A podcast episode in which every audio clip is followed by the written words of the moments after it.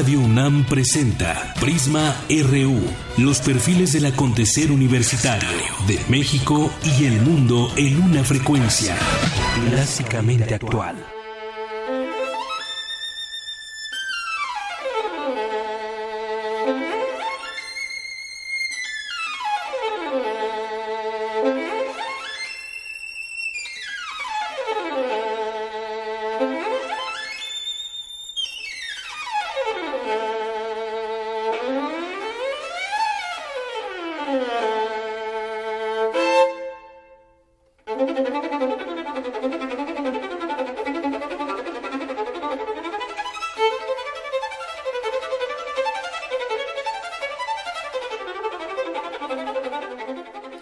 Excelente música para arrancar Prisma RU, elegida por nuestra productora Silvia, Silvia Cruz. Y bueno, es Nicolo Paganini, capricho número 5, que nació un día como hoy, 27 de octubre de 1782 en Génova. Fue violinista, violista, guitarrista y compositor italiano, considerado entre los más virtuosos intérpretes de su tiempo.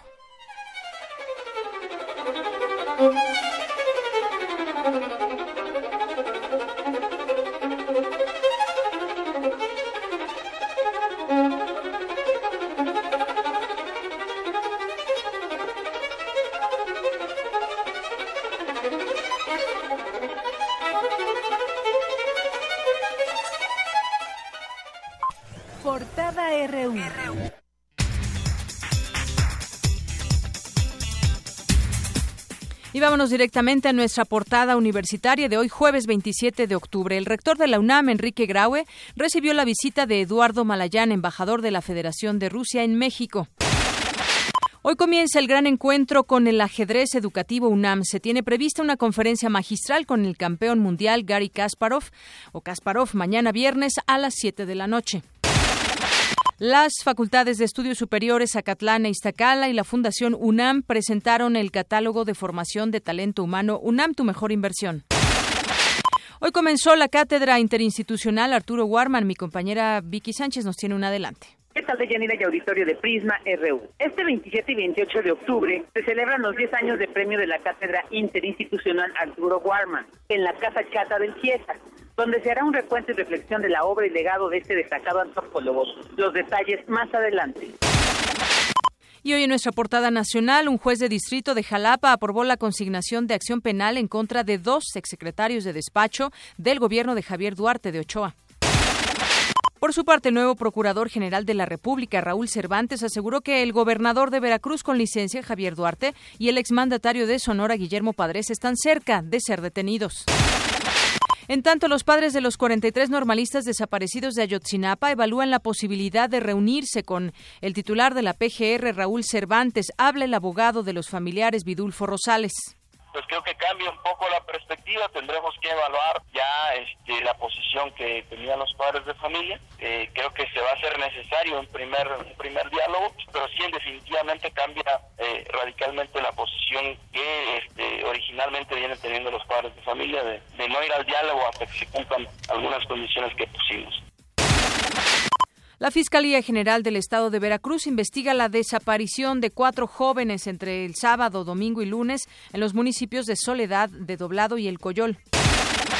El Senado ratificó el nombramiento de Areli Gómez González como secretaria de la Función Pública. Las corporaciones de seguridad pública, incluyendo las de tránsito, son las más corrompidas por los ciudadanos en México, de acuerdo con la encuesta nacional de calidad e impacto gubernamental del INEGI. El padre Alejandro Solalinde y Andrés Manuel López Obrador, líder nacional de Morena, acordaron crear un Consejo Ciudadano de Contraloría Social y Ética. Hoy, a partir de las 5 de la mañana, entró en operación la autopista Urbana Sur. La Secretaría de Comunicaciones y Transportes informó que no se cobrará cuota hasta el próximo 3 de noviembre. La norma que señala que las cenizas de los difuntos deben ser conservadas en un lugar aprobado por la Iglesia, como los nichos, que no sé cuánto cuestan, pero tienen algún costo, solo es obligatoria para los católicos, informó la Arquidiócesis de México. El Servicio Meteorológico Nacional informó que se mantendrán las condiciones de tormentas muy fuertes en Veracruz, Oaxaca, Chiapas, Tabasco y Quintana Roo. Nuestra portada hoy de Economía y Finanzas. En México, la corrupción cuesta 5% del Producto Interno Bruto al año. Mi compañero Abraham Menchaca nos tiene un adelanto de esta información. Deyanira, buenas tardes. De acuerdo con el estudio México Anatomía de la Corrupción, 79% de la población piensa que este fenómeno es un problema serio. Más adelante la información.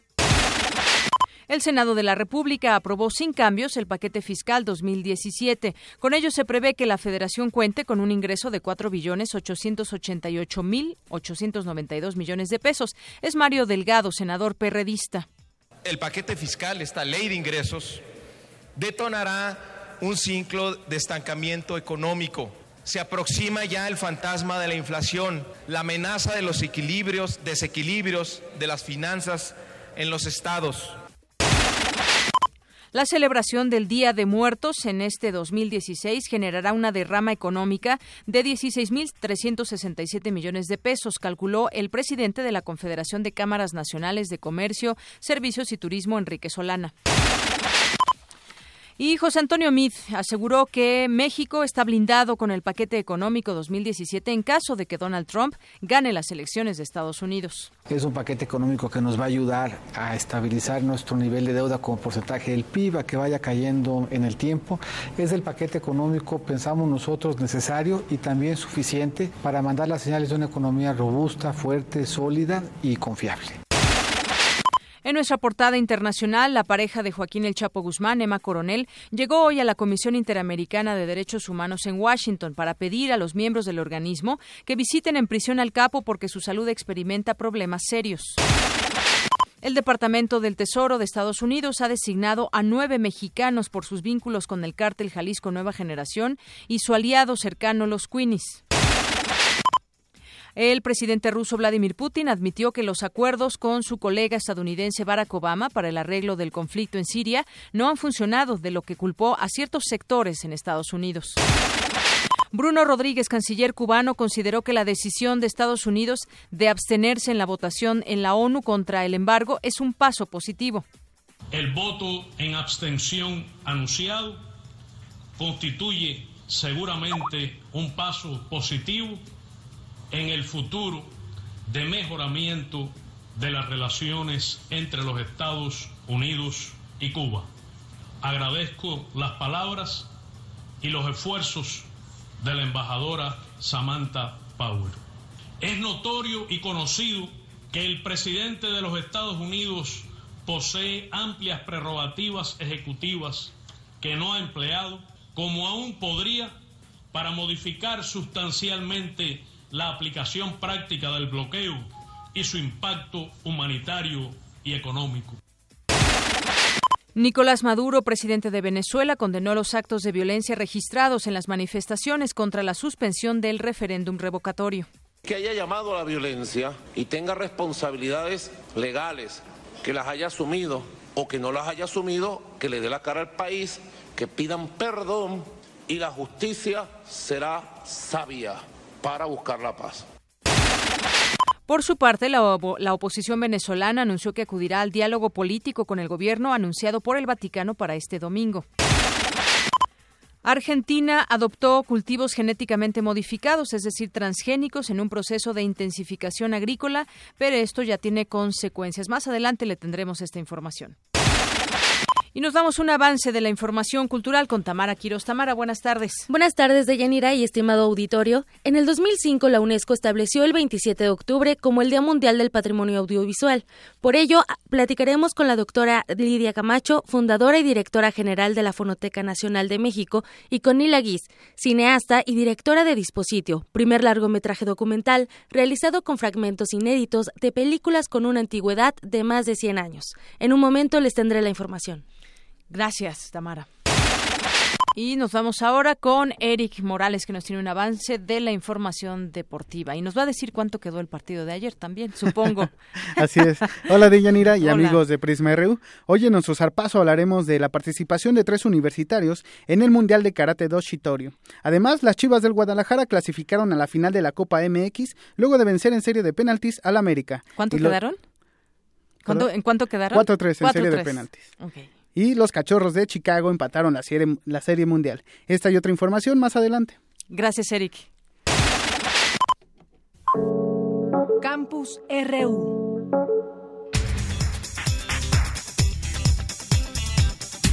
Y vámonos rápidamente a nuestro campus RU, nuestro campus universitario. La universidad recibió un archivo histórico fotográfico que data del siglo pasado. Mi compañera Virginia Sánchez nos tiene los detalles. Adelante, Vicky. ¿Qué tal, Deyanira y auditorio de Prisma RU? En 2012, el Instituto de Investigaciones Estéticas de la UNAM recibió un acervo de negativos del fotógrafo Vicente Cortés Sotelo, quien nació en la Ciudad de México en 1893. El trabajo se caracteriza por su riqueza panorámica, que en la mayoría de las tomas alcanza un ángulo de hasta 360 grados.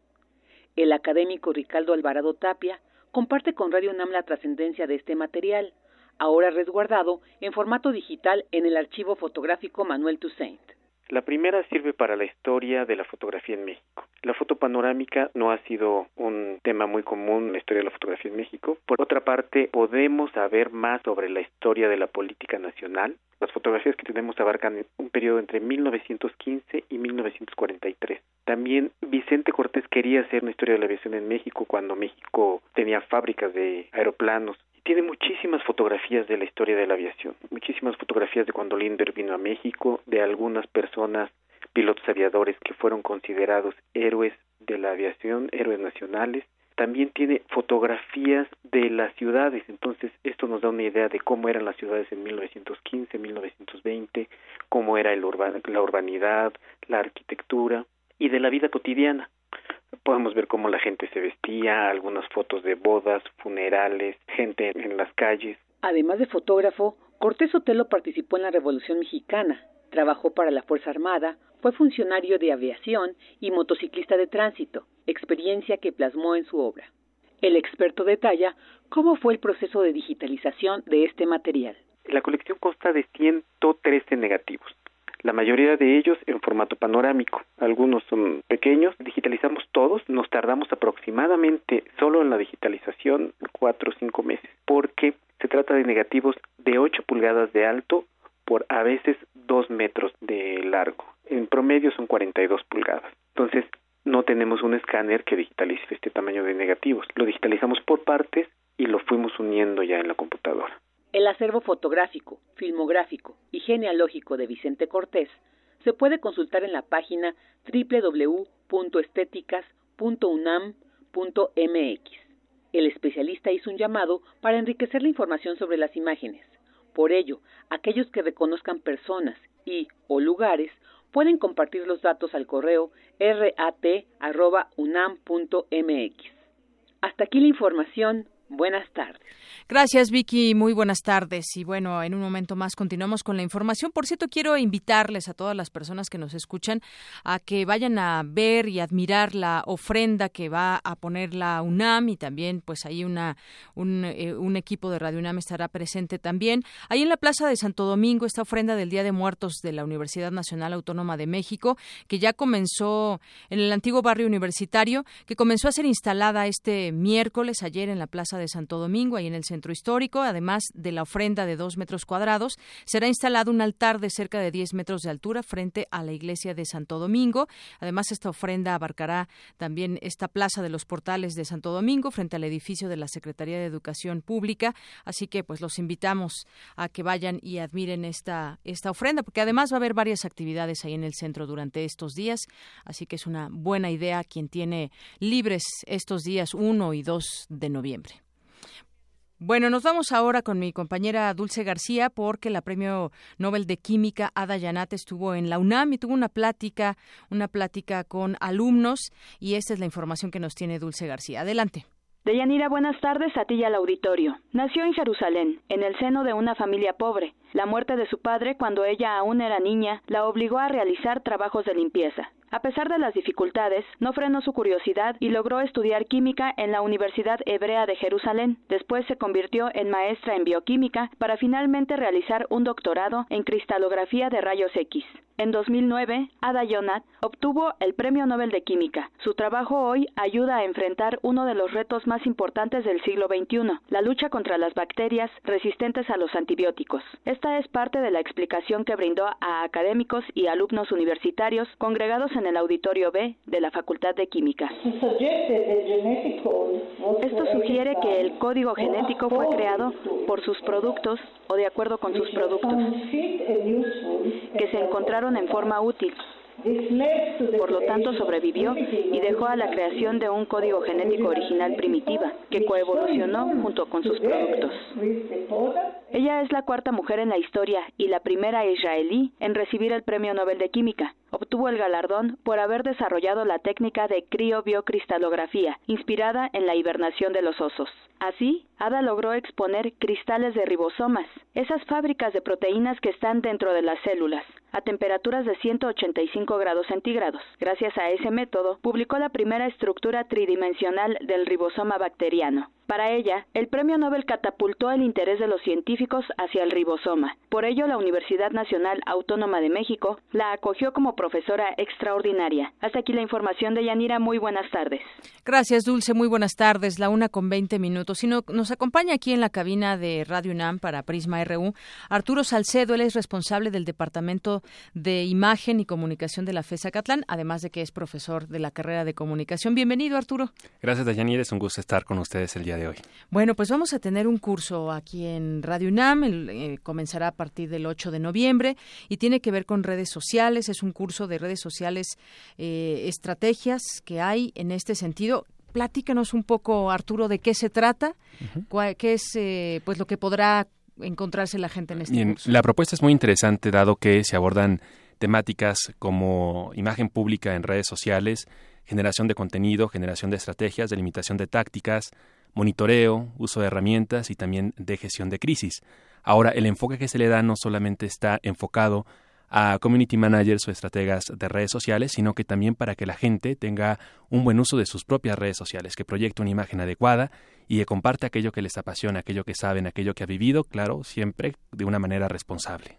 Así es, pues muy interesante, como dices, este tema, por ejemplo, de la imagen pública. Tenemos mucha gente que hoy en la actualidad utiliza Twitter de manera cotidiana y muy constante, pero ¿qué, qué significa eso? ¿Qué, ¿Qué imagen pública debe haber? Porque, bueno, hay desde políticos que están tuiteando, eh, funcionarios, personas eh, comunes y corrientes, por supuesto. Y, medios de comunicación. Claro, y no solamente Twitter, ¿no? Este, Claro, es una de las redes más importantes que existen, además de Facebook, sino también eh, pues podríamos eh, considerar ¿no? otras plataformas como Tumblr, Pinterest, Vine, eh, Snapchat, que son una extensión de nuestra propia imagen, ¿no? Este, proyectamos nuestra imagen a través de estas plataformas. El problema es que a veces no lo hacemos de forma estratégica, no pensamos qué es lo que estamos compartiendo y ahí es donde vienen algunos, algunos problemas, ¿no? Que tienen que ver con cuestiones de seguridad, con problemas de tipo laboral, eh, problemas de tipo eh, sentimental, ¿no? Podríamos tener problemas con las parejas por lo que estamos realizando en, en, los sitios de red social, ¿no? Entonces siempre hay que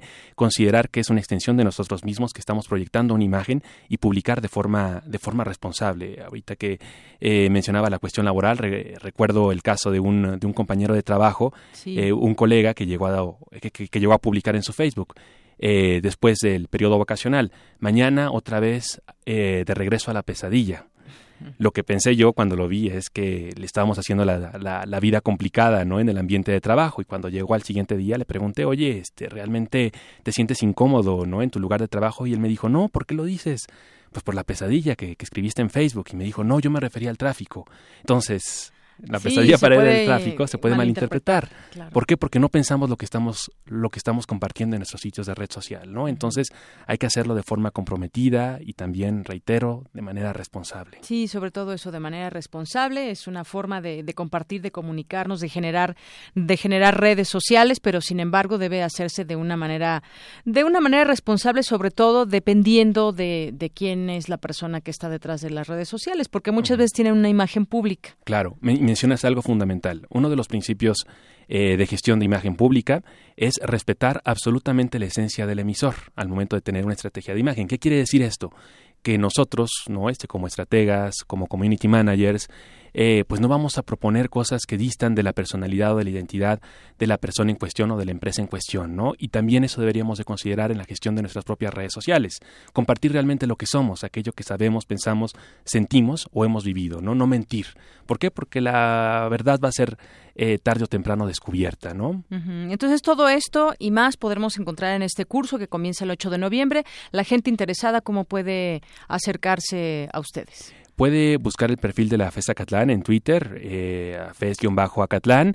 También estamos en Facebook. También recomendaría que revisaran las redes sociales de Eje Central y también este, la extensión que está en, en, Cuautitlán, así como se podrían acercar precisamente a Radio UNAM, a la página de Radio UNAM y también a la página de la FES Acatlán. Ahí está toda la información. Y es para un público abierto. Es para un público abierto, para estrategas, para community managers y también para personas interesadas a proyectarse en estos sitios de red social. Muy bien. ¿Algo que quieres agregar, Arturo, que se me escape? Eh, bueno, eh, una pregunta que me hacen cotidianamente es si las redes sociales son buenas o malas. Yo diría que depende del uso que les demos.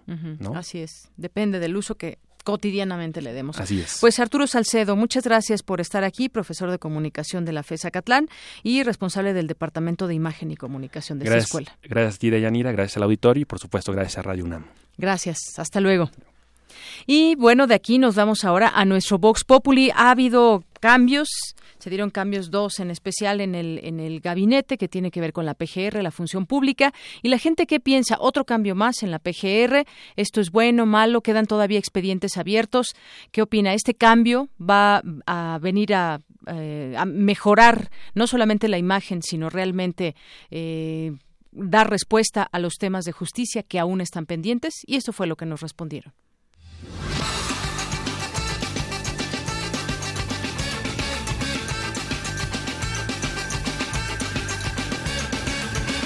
Pues sí, no porque cambien una persona va a cambiar todo.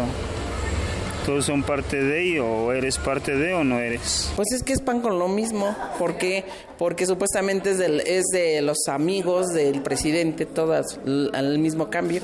No hay algo nuevo para eso. Creo que desafortunadamente en nuestro país todo lo que es procuración de justicia y pues está como muy no sé, muy deficiente y muy podrido, ¿no? La verdad creo que nuestros, nuestros servidores públicos este, son muy dados a la corrupción. Puede haber mil cambios en México, pero si no es un cambio de raíz también tanto de la sociedad como de las instituciones, pues creo que nunca va a funcionar. Para adivinar que si va a funcionar o no, yo realmente no creo hasta que no los este hasta que no los capaciten o se eduquen, solamente yo creo que así será este habrá algún cambio algún día.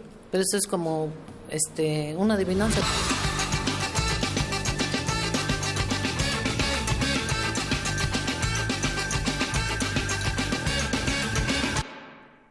Bien, y tras este cambio también quienes reaccionaron ante ello, pues fue todo el, eh, pues la defensa de los eh, de los padres de los 43 estudiantes desaparecidos de Ayotzinapa, Vidulfo Rosales, quien específicamente dijo que pues ojalá esto no no sea un paso hacia atrás, porque hay aún hay muchas preguntas sin respuesta, hay muchos eh, temas que quedan abiertos en este caso y eh, pues esperan que la salida de Areli Gómez González de la Procuraduría General de la República no represente un retroceso para el caso, ya que con ella se había logrado esquivar algunas de, las diligencias que entorpecían, dijeron, el, el progreso en el caso y esperan que bajo la titularidad del nuevo Procurador de la República, Raúl Cervantes Andrade, no haya un salto hacia atrás y permita el esclarecimiento del el caso. Y vamos a escuchar porque son detalles de pronto en los que uno se fija, pero que tienen, que dice, hablan mucho de lo que significa el nuevo titular, pues parece ser que le cuesta trabajo pronunciar la palabra Ayotzinapa, siendo que se viene repitiendo desde hace, desde hace por lo menos dos años y que se ha estado constantemente repitiendo en las informaciones y en los expedientes que seguramente tienen. No sé si tengamos este este audio para que lo podamos escuchar y que pues eh, refleja, pues, no sé si un desconocimiento del lugar, del, del, del, hecho, del caso, porque yo creo que debe estar al tanto aún como, como senador, no estaba en la PGR, pero pues como senador yo creo que también le interesará este caso. Vamos a escuchar. Lo primero que debemos hacer es dar continuidad para encontrar la solución más satisfactoria posible a los grandes casos pendientes, en los que se encuentran los de Ayotzinapan, Tanguato, gobernadores, Nochistlán, desaparecidos, Tlatlaya, por citar algunos. Lo importante será intensificar la investigación sin escatinar esfuerzo alguno. Pero también pienso que debemos trabajar en la transición de la Procuraduría a la Fiscalía General de la República, para que a futuro las víctimas del delito sean atendidas con profesionalismo, pertinencia y prontitud. Bueno, pues como le comento, son detalles, pero ojalá y así nos quedamos sin duda con esa palabra que ojalá que todo todos los casos que están todavía como expedientes abiertos puedan resolverse ya máxime que estamos eh, pues ya en la recta final de este sexenio y un cambio más en una en, pues en una procuraduría importante por todos los temas y todos los problemas que en ella recaen y que tienen que generarse desde ahí eh, una respuesta de justicia para mucha gente, no solamente los casos que conocemos bastante sonados, sino muchos otros que tendrá que resolver la Procuraduría General de la República. Es la una con treinta minutos y me enlazo ahora vía telefónica con Ikingari Carranza, el expresidente de la Federación Kasparov de Ajedrez para Iberoamérica. ¿Qué tal? Bienvenido. Muy buenas tardes. Bueno, ¿me escucha? bueno, ahí creo que no, no me logra escuchar. En un momento más estaremos platicando con él porque hoy arranca y ayer platicábamos también de este tema ahí en la UNAM. Eh, este evento donde traerá eh, pues muchas sorpresas, habrá distintas conferencias, concursos y además está abierto al público será muy interesante conocer también pues esta conferencia que hay eh, que dará Kasparov el día de mañana a las 7 de la noche. Bueno, pues les saludo con muchísimo gusto y Cángari Carranza, presidente de la Federación Kasparov de Ajedrez para Iberoamérica. Ya lo tenemos en la línea. ¿Qué tal? Buenas tardes, Icangari. Muy buenas tardes, Deyanira. Espero haberlo pronunciado bien. Buenas tardes, bienvenido. Bueno, pues yo quisiera preguntarle acerca de pues todo lo que estará por, eh, por vivirse, que arranca justamente hoy allá en la UNAM y que tendrá muchas sorpresas y sobre todo, pues ayer platicábamos lo importante que puede ser el ajedrez como pues un acompañamiento en nuestra vida cotidiana, como algo lúdico, pero también algo que nos trae muchas, muchas oportunidades. Así es, eh, Deyanira, antes que nada permíteme saludar a tu audiencia y agradecer esta, esta eh, conversación. Mira, efectivamente estamos muy contentos porque tenemos en puerta un gran evento ajedrecístico, pero no solamente ajedrecístico, es, una, es un evento que tiene que ver con la cultura, con la ciencia, con el conocimiento, con las matemáticas, con el arte. Es un evento que tiene que ver con la sociedad y que tiene que ver con la búsqueda de un futuro mejor para nuestro país aportando el ajedrez un granito de arena, pero muy importante, en beneficio sobre todo de los niños, de los menores. Ahí hay un espacio enorme por construir, por corregir, por darles más alternativas, caminos innovadores que les ayuden a crecer y a ser mejores seres humanos. Y en ese sentido el ajedrez tiene mucho que aportar y no es algo que esté diciendo yo, es algo que tiene muchos años documentados y que ha demostrado efectivamente en las sociedades en donde el ajedrez ha, intervenido, ha, aparecido como una actividad, como un programa eh, gubernamental o como un programa eh, de impulso social, ha dado resultados impresionantes. México, lamentablemente, en ese orden está todavía muy lejos con respecto a lo que se ha logrado ya en países más, eh, más eh, antiguos o, países como los europeos, en donde el ajedrez ya tiene muchos años. Con más tradición. En el, exacto. Con muchos años de presencia en el ámbito educativo. Quiero decirte también que hemos intentado eh, esta vez en la universidad tocar varios aspectos de los que el ajedrez eh, se nutre y hemos dividido en cuatro áreas principales del programa el ajedrez deportivo, que es el que más conocemos, las competencias, etcétera, el ajedrez de entretenimiento también, el deportivo y el de entretenimiento, después el ajedrez pedagógico, que tiene que ver con todas las herramientas que el ajedrez desarrolla en, en el estudiante, en el niño, en el joven, de manera transversal y directa, para encarar de mejor manera eh, su, currícula académica y, su desarrollo personal, su concentración, su capacidad de resolver problemas, sí. entender eh, situaciones más complejas y encontrarles mejores soluciones. Así es. Después está el ajedrez, eh, el ajedrez social, en donde el ajedrez tiene también un enorme peso, porque a través del ajedrez se han intervenido eh, barrios eh, marginados, violentos, peligrosos, se ha logrado rescatar eh, escuelas completas a través del ajedrez, hay experiencias narradas, contadas por, por el cine, por novelas, en donde el ajedrez ha sido una herramienta invaluable, irreemplazable, para corregir situaciones de bullying, situaciones de violencia interescolar, etcétera. Y luego está el ajedrez pedagógico, perdón, eh, psicológico y terapéutico. Sí. Para ayudar a los niños con Asperger, con Alzheimer, a los ancianos con Alzheimer, a los niños que tienen eh, síndrome de Down, etcétera. Drogodependientes y, y y, es muy larga la lista de es muy larga la lista y creo que nos abre una pues una visión bastante buena de lo que significa el ajedrez. No es solamente un juego sino tiene pues mucho de también aprender a ser pacientes de ser estrategas de el ámbito social incluso para tratar como nos dice esta esta enfermedad por ejemplo. Y lo que podemos hacer el día de hoy es invitar a toda esa gente que nos está escuchando que se acerque a este juego, que, que se acerque no solamente al juego, sino todos estos eventos que se llevarán a cabo a partir de hoy y hasta el domingo próximo ahí en Ciudad Universitaria, donde además tendremos esta eh, conferencia magistral de Kasparov, que ha sido pues un maestro de talla internacional y muchas otras personas también que se han dedicado durante muchos años al juego de ajedrez. Esta invitación queda hecha y pues yo le agradezco mucho estos minutos con Prisma RU y, y Kingari Carranza.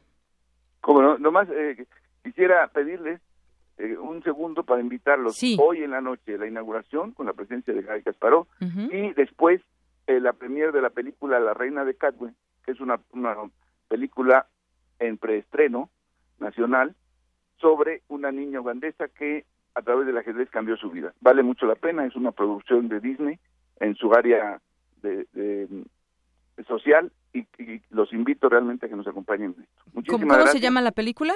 Se llama La Reina de Cadwe. La Reina de Cadwe, muy bien. es una película con un mensaje estupendo sí. y vale vale mucho la pena además. Muchas gracias. Y Encantado. Hasta, luego. Buenas tardes. El presidente de la Federación Kasparov de Ajedrez para Iberoamérica.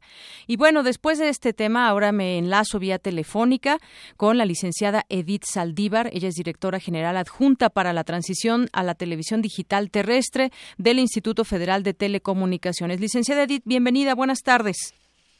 Gracias, Deyanira. Buenas tardes. Muchas gracias por el espacio. Bueno, pues quisiera platicar con usted, que nos platique a todo el auditorio sobre este tema, los canales que ahora podremos ver en la televisión abierta, cómo es que se da este cambio. Hoy arranca. Cuéntenos un poco, por favor. Claro que sí. Mira, explicarle a tu auditorio que a partir del día de hoy eh, debido al reordenamiento que hizo el Instituto Federal de Telecomunicaciones a los canales virtuales que son aquellos que la gente recibe o que percibe en su equipo receptor, eh, van a poder, es importante que el día de hoy hagan una reprogramación de sus equipos. ¿Por qué? Porque este reordenamiento lo que está permitiendo es que la audiencia pueda ubicar fácilmente dónde está su programación favorita en el mismo canal, ya sea si este es a nivel nacional, aquellas cadenas que son nacionales o regionales o locales. Esa es la importancia que la gente el día de hoy no se vaya a quedar sin programación y que a lo mejor el día de hoy prendan su televisor y se encuentren con una programación diferente o que dice sin señal ese canal que estaban habitualmente a recibirlo. Así es, es decir, los usuarios tendrán que reprogramar su televisor para captar el orden de los canales que va a haber en el servicio abierto y que, pues bueno, el Instituto Federal de Telecomunicaciones realizó esta asignación de canales virtuales para evitar interferencias, problemas de identificación y demás, y que eso tiene también que ver con, pues, el tema digital.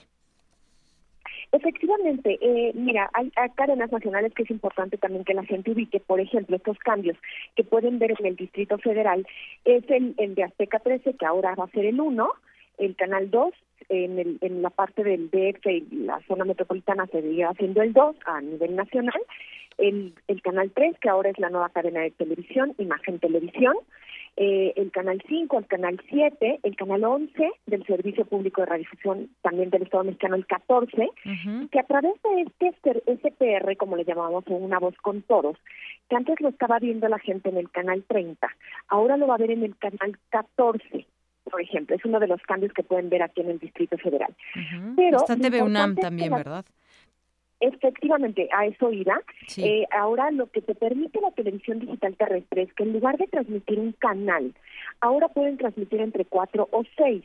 Es el caso de Una Voz con Todos, que ahora va a llevar el canal de TV UNAM a muchos lugares que TV UNAM solamente se veía en determinada zona del Distrito Federal. Y ahora se va a ver digo, hablando de televisión abierta, que es a las personas que les estamos hablando en este momento, aquellos que reciben la televisión gratuita con una antena.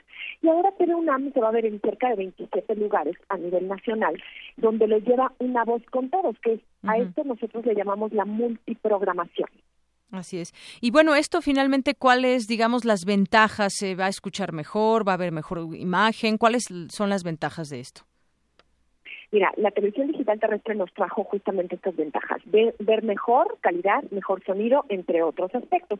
Y otro de estos es la multiprogramación. ¿Qué beneficio recibe la gente? Ver más contenidos diversidad de contenidos programáticos a través justamente de la multiprogramación y sobre todo ver también su programación favorita en un mismo canal y que no haya confusión. Si ellos están en el Distrito Federal o mañana se, se trasladan a otra parte de la República, en el lugar donde vayan, el contenido programático de ese canal, que es de su preferencia, lo van a ver siempre en el mismo número. Eso es algo que va a darle claridad a las audiencias.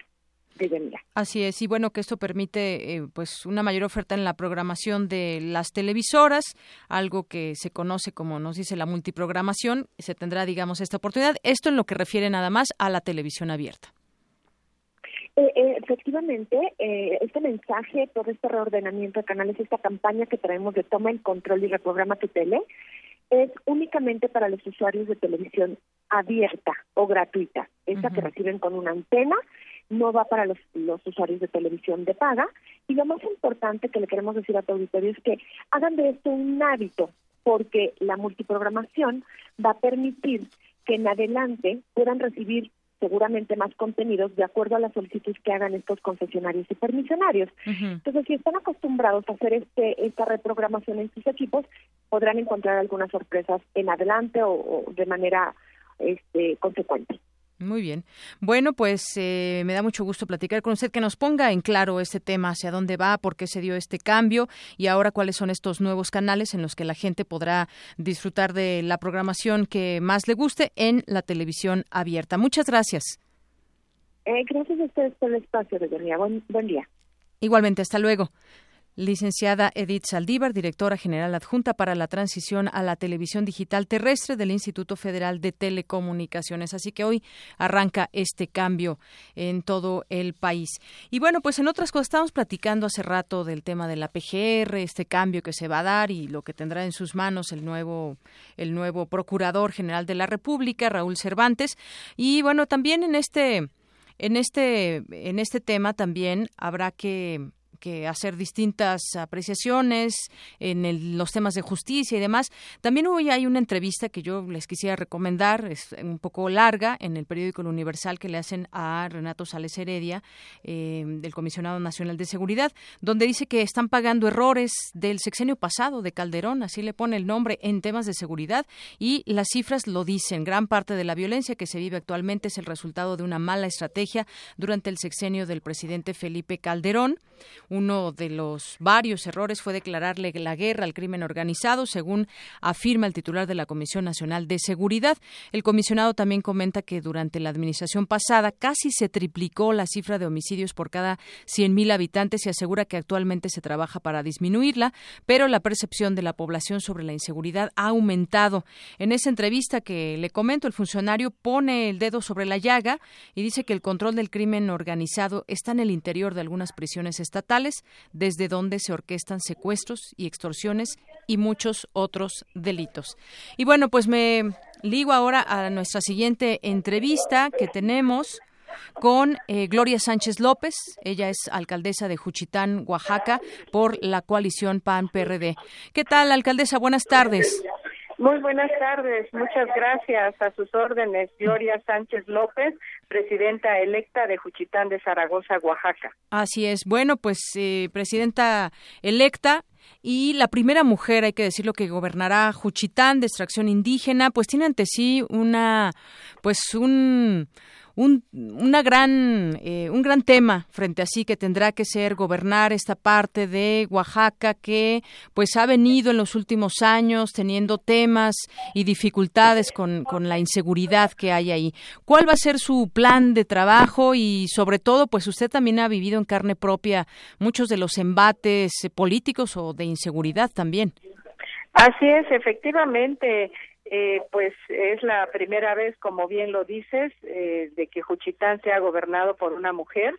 Creo yo que nuestra ciudadanía me ha dado esta gran oportunidad precisamente porque la situación que prevalece allá eh, ha sido ya una cuestión bastante delicada, sobre todo en la cuestión de la seguridad y de un sinfín de problemas. Juchitán es una ciudad con cien mil habitantes es la población indígena más grande, puedo decir, de toda América Latina, en donde pues, hoy es un gran reto enfrentar, dirigir, eh, trabajar por todos los cuchitecos. Entonces, Gloria Sánchez, pues estoy preparada, tengo un equipo de trabajo de concejales de igual manera entregados en esta lucha por Juchitán, ¿no?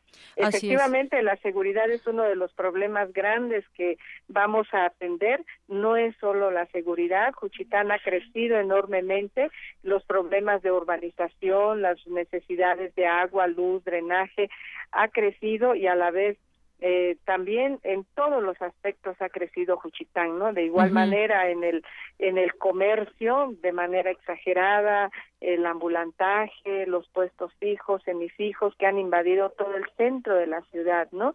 Entonces, efectivamente es un gran reto, son muchos aspectos.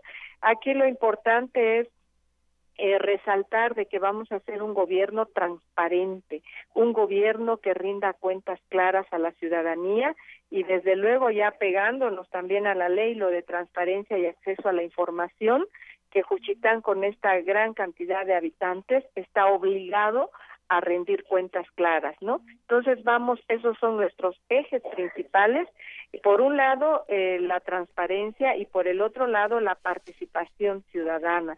La participación de nuestra gente de manera organizada, eso nos va a ayudar mucho. La gente tiene que estar cerca de su autoridad para poder trabajar juntos. Hay problemas bastante, eh, vamos, delicados, complicados, y si no hay unidad con el pueblo, difícilmente lo podremos sacar adelante. Entonces, pues doblemente responsable con este gran cargo como mujer es un reto porque sé que después de Gloria Sánchez vendrán otras mujeres, pero hay que trabajar bien junto con nuestro pueblo, con nuestra gente, con hombres, con mujeres, con todos.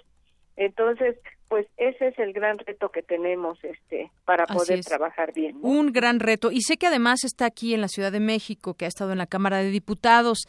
¿A qué ha venido? Cuéntenos. Eh, así es, efectivamente estamos aquí en el Congreso eh, platicando, buscando a los diputados del Estado y de todo México y mujeres diputadas para solidarizarse con este ayuntamiento, para poder conseguir obras para Juchitán, ¿no? Es lo que hace falta, no es suficiente los recursos que llegan de manera oficial, hay que salir a buscar porque aquí los hay. ¿Y, qué respuesta ha encontrado? Eh, pues hemos tenido respuesta le puedo decir este pues de, de consideración no o sea bien bien en general hemos encontrado apoyo y estamos caminando desde el inicio de semana estamos acá para y hemos ya contactado a varios a varias diputadas, a varios diputados y senadores. Vamos ya a caminar en este momento para poder este buscar apoyos que tanto requiere Juchitán. Así ¿no? puedo dejar de preguntarle,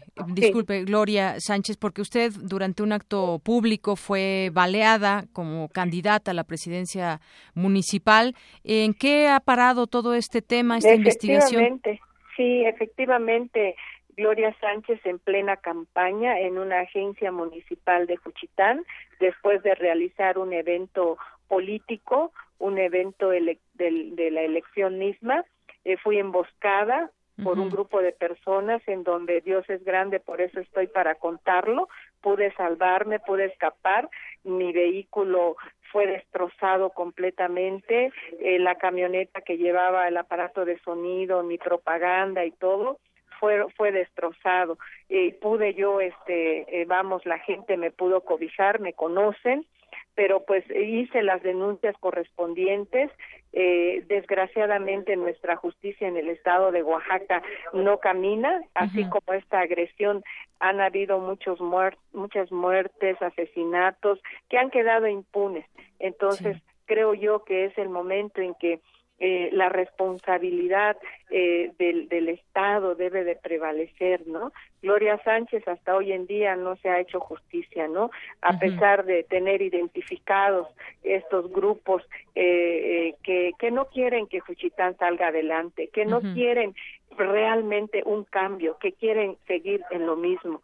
Por eso, este, sí, efectivamente fui emboscada, pero aquí estamos y estamos de frente estamos caminando y creo yo que eso nos da fortaleza.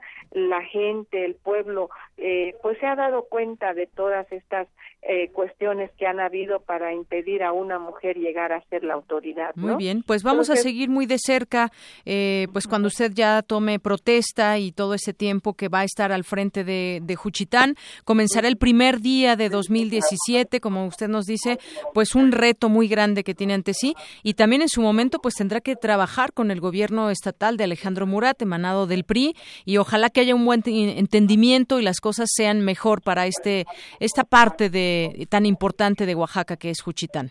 Así es, así así será. Pues yo les agradezco mucho esta oportunidad, mi reconocimiento para Radio UNAM eh, y ojalá eh, pudieran tener la oportunidad de acompañarnos en estos grandes eventos que viene para Juchitán, estaríamos muy muy agradecidos, ¿no? Y gracias por la oportunidad y estamos a la orden en cualquier eh, momento que se requiera, pues también los vamos a vamos a acudir con ustedes, ¿no? Muy bien, pues le agradezco mucho Gloria Sánchez López y que le vaya muy bien en su gestión próxima que iniciará el siguiente ah. año. Hasta luego. Muchas gracias y buenas tardes. Muy buenas tardes. Hasta luego. Bueno, pues ya eh, la presidenta municipal electa de Juchitán, Oaxaca, por la coalición PAN-PRD, y pues sí, ella fue baleada en un, en un evento público. Dice, no ha habido justicia hasta el momento, pese a que se han identificado esos grupos de personas. Muy, muy valiente, valiente Gloria Sánchez. Una con cincuenta y uno. Arte y cultura.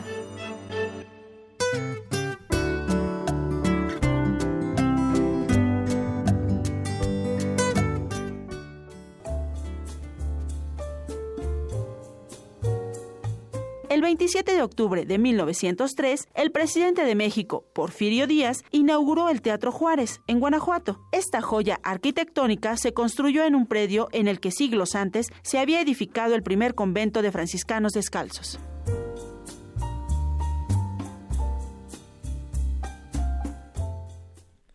Tamara, adelante con tu sección de cultura. Gracias, Dayanira. Muy buenas tardes y estimado auditorio, muy buena tarde. Desde el 2005, la Organización de las Naciones Unidas para la Educación, la Ciencia y la Cultura estableció el 27 de octubre como el Día Mundial del Patrimonio Audiovisual, con la finalidad de concientizar al público sobre la necesidad de tomar medidas que reconozcan la importancia de este tipo de documentos.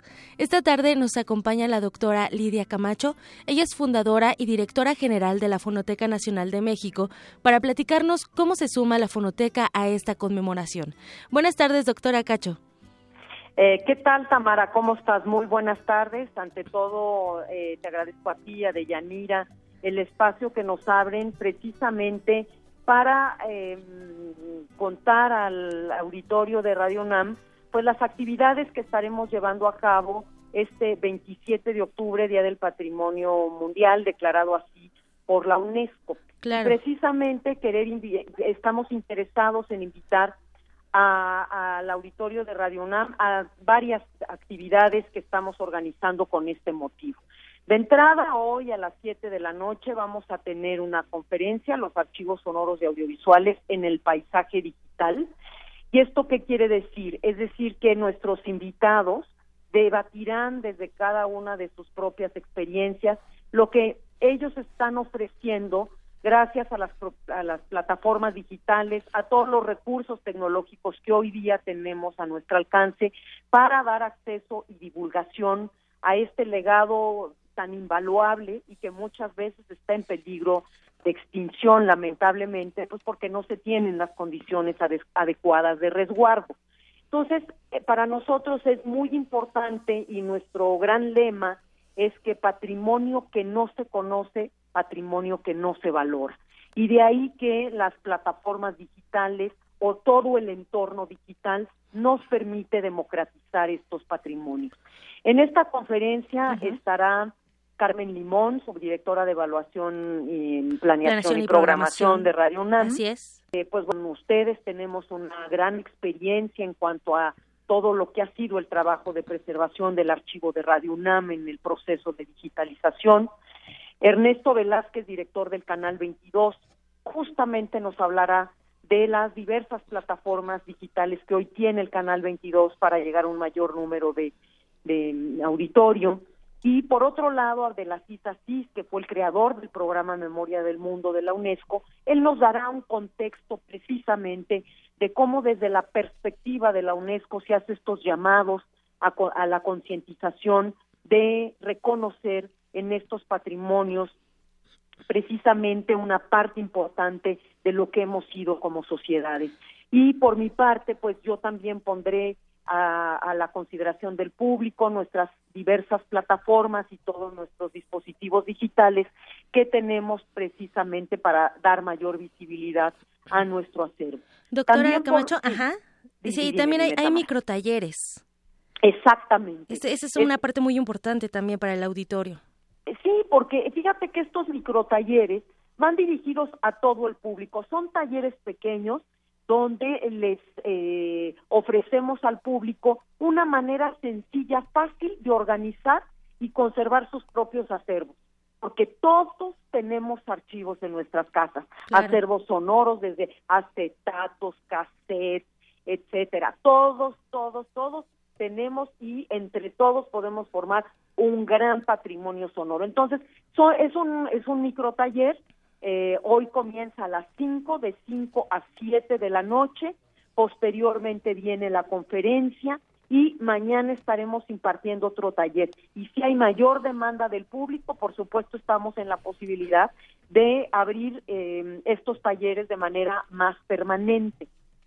Y también me gustaría comentar, Tamara, que todos aquellos que están interesados, que puedan ver nuestra página de internet para que ahí vean una liga en donde hemos puesto al acceso del público una serie de materiales que hemos restaurado, que yo diría que son parte de las joyas de la Fonoteca Nacional, para que conozcan, pues bueno, que estos materiales no solamente es música, porque muchas veces una fonoteca está asociada más a la parte de música, sino programas de radio, voces, Muy bien. etcétera. Muy bien, doctora Lidia Camacho. Sobre todo es importante darle ese valor a los sonidos porque son únicos y para poderlos eh, compartir con las generaciones. Así es, así que esperamos a todos hoy aquí en la Casa de los Sonidos de México, la Fonoteca Nacional, que está ubicada en Francisco Sosa 383, aquí esquina con Salvador Novo, en Coyoacán. en el barrio de Santa Catarina. Eh, exactamente, pues así que todos están bienvenidos, van a escuchar y ver cosas realmente de mucho interés. Muchísimas gracias, doctora Lidia Camacho, fundadora y directora general de la Fonoteca Nacional de México. Gracias a ti, Tamara. Muy buenas tardes y a todo el auditorio. Muchas gracias. esperamos. Gracias, bye. Deyanira, eh, también aprovechando, tenemos cinco pases dobles para que se vayan a la sala Nezahualcóyotl a escuchar a la OFUNAM, cinco pases dobles para el sábado, cinco pases dobles para el domingo. Se van al 55 36 43 39. Nos escuchamos más tarde. Claro que sí, Tamara. Buenas tardes. Zarpazo RU. ¿sí? Bueno, ya estamos aquí en Zarpazo, nosotros aquí platicando del partido de ayer. ¿Qué tal, Eric? Así es, pues, ¿te parece si nos vamos primero con la información universitaria? Porque tres universitarios consiguieron medalla en el Campeonato Mundial de Karate 2 Shitorio, que se llevó a cabo en Monterrey, Nuevo León. Michelle García, alumna de la preparatoria 2, obtuvo bronce en la modalidad kata en el torneo abierto. Por su parte, los karatecas Kanek Roldán, egresado de diseño industrial y miembro activo de la Asociación de Karate de la UNAM, así como Carmen León, alumna de la FES Aragón, ganaron plata en sus respectivas ramas en la categoría comité o combate. La Arena Monterrey fue el escenario donde se dieron cita más de 1.500 deportistas de más de 20 países y en el cual los karatecas auriazules acudieron en calidad de seleccionados nacionales, plazas que obtuvieron luego de su participación en la Copa Choda. Pues muchas felicidades a estos tres eh, karatecas de la UNAM que obtuvieron medallas en este prestigiado eh, torneo. En otra información, pues ayer yo sé que muchos estarán contentos porque ayer las Chivas del Guadalajara eliminaron al América en la Copa MX. El partido terminó empatado a cero gol, a un gol, perdón, en tiempo regular y en serie de penaltis el rebaño superó a las Águilas en tanda eh, por un marcador de 4-3. Fíjate que pues fue un partido muy intenso donde los dos equipos se enfrentaron con todo el arsenal que, tenían a la mano y bueno pues al final eh, Paolo Golds y Osmar Mares de, por parte del América no tuvieron el tino y fallaron sus respectivos tiros. Por parte de las Chivas, todos sus, tiradores eh, hicieron buena esta, esta posibilidad y de esa manera pues Chivas derrota por segunda ocasión en el, en el centenario americanista al equipo de Cuapa y bueno pues se puede dar un enfrentamiento en el torneo regular en la fase de liguilla donde ya sería la tercera ocasión donde pues probablemente se dé un enfrentamiento que sería muy interesante. Así es, bueno pues finalmente también llegar a, penales es muy muy emocionante, pero bueno, quedaron ¿cuánto? 3 4-3. 3 Así es. Y bueno, pues en la Fórmula 1 los pilotos que participarán en el Gran Premio de México aprovechan su estancia en nuestro país para conocer un poco de nuestra cultura. El piloto australiano Daniel Richardo habló sobre su experiencia en el año pasado cuando conoció la tradicional celebración del Día de Muertos. Sergio es alguien con quien me llevo muy bien y es uno de los compañeros conductores que diría es un buen amigo. Esta temporada a Force India le ha ido muy bien, como en Mónaco, que lo hizo muy bien. Fue muy especial. Cuando Pérez está a gusto con el auto, está listo para entregar muy buenos resultados. Parece que quiere siempre ocupar el podio.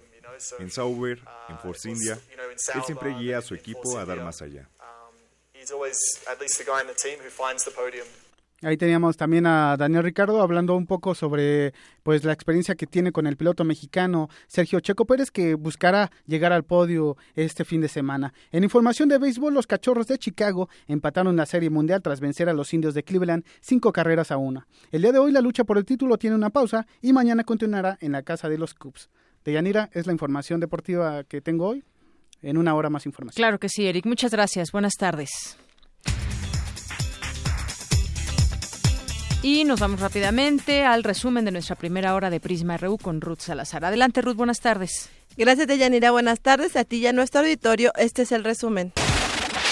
En entrevista para Prisma RU, Gary Carranza, presidente de la Fundación Kasparov de Ajedrez para Iberoamérica, aseguró que el ajedrez como herramienta educativa ha dado grandes resultados en diferentes países del ajedrez ha sido una herramienta invaluable, irreemplazable para corregir situaciones de bullying, situaciones de violencia interescolar, etc. Y luego está el ajedrez psicológico y terapéutico para ayudar a los niños con Asperger, a los ancianos con Alzheimer, a los niños que tienen eh, síndrome de Down, etcétera.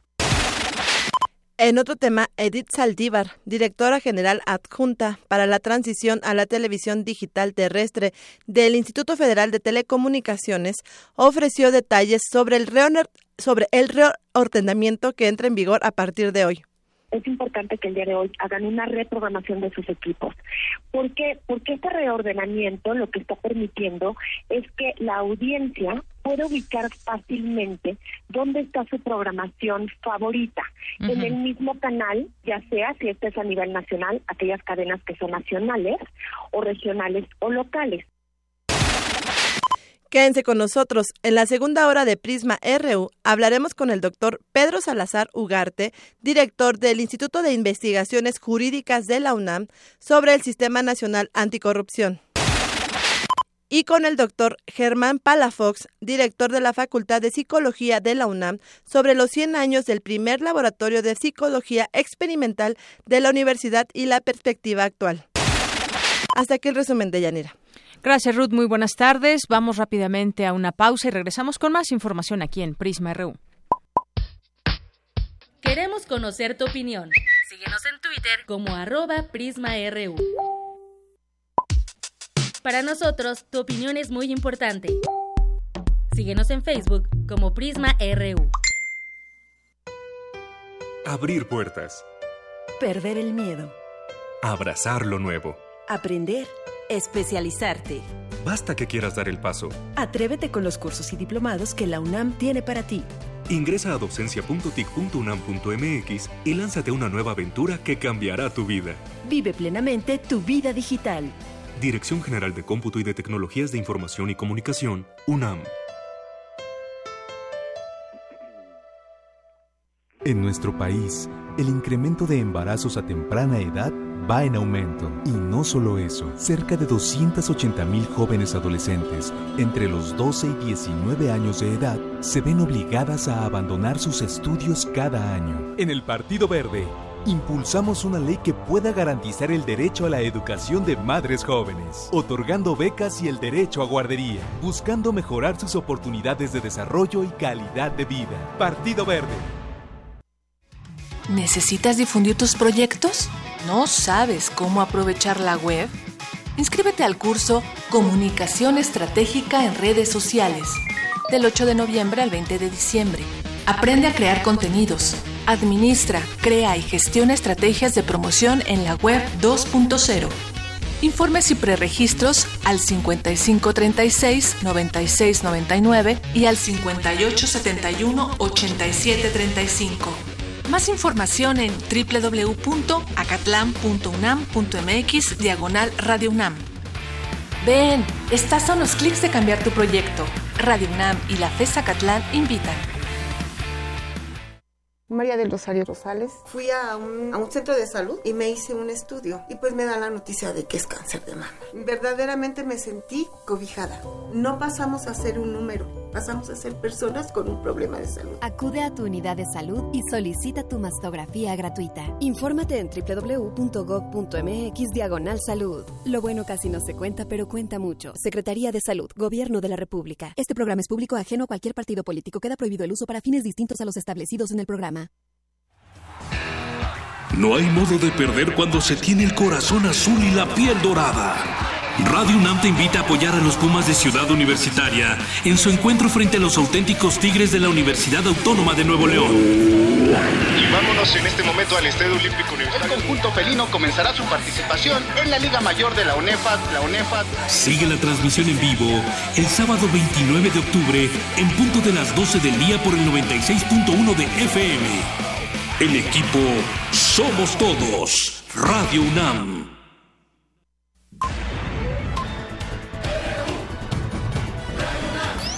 Prisma RU.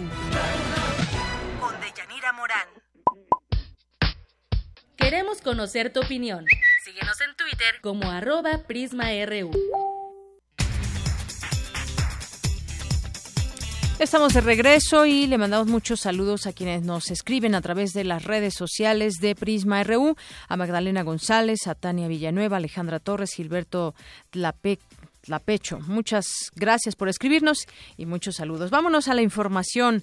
La transición energética en el norte de Argentina a través de transgénicos para la producción de biocombustibles ha impactado en el uso de esa de esta región, opinan expertos y mi compañero Antonio Quijano nos trae esta información. Adelante, Toño, buenas tardes.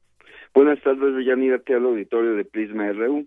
Así es, ante el agotamiento de los combustibles fósiles, la propuesta de los organismos financieros internacionales es la transformación agrícola para la producción de biocombustibles a través de transgénicos. De acuerdo con Juan Falbuti de la Universidad General de Sarmiento, Argentina, esta transición energética representa un impacto en el uso del suelo en la región del Chaco, en el norte de Argentina, que está provocando deforestación, aridez y salinización. Escuchemos. La conclusión de esto es que me parece a mí que el Chaco argentino no es la pampa argentina, sino el desierto del futuro, digamos, ¿no? Todos los elementos hasta aquí señalados muestran la destrucción de la capacidad productiva del Chaco argentino en el marco de esa transición energética. A mí me parece que abordar el problema, por eso quería plantear otro, otro, otra manera de abordar para conversarlo, la cuestión de los, de los de la explotación de los combustibles fósiles supone abordar la discusión del lado del agotamiento y la propuesta de salida. Y la propuesta de salida tiene este impacto. Eso es lo que estoy intentando decir con esto. Deforestación, exportación de nutrientes, agua virtual, bueno, lo que venimos conversando.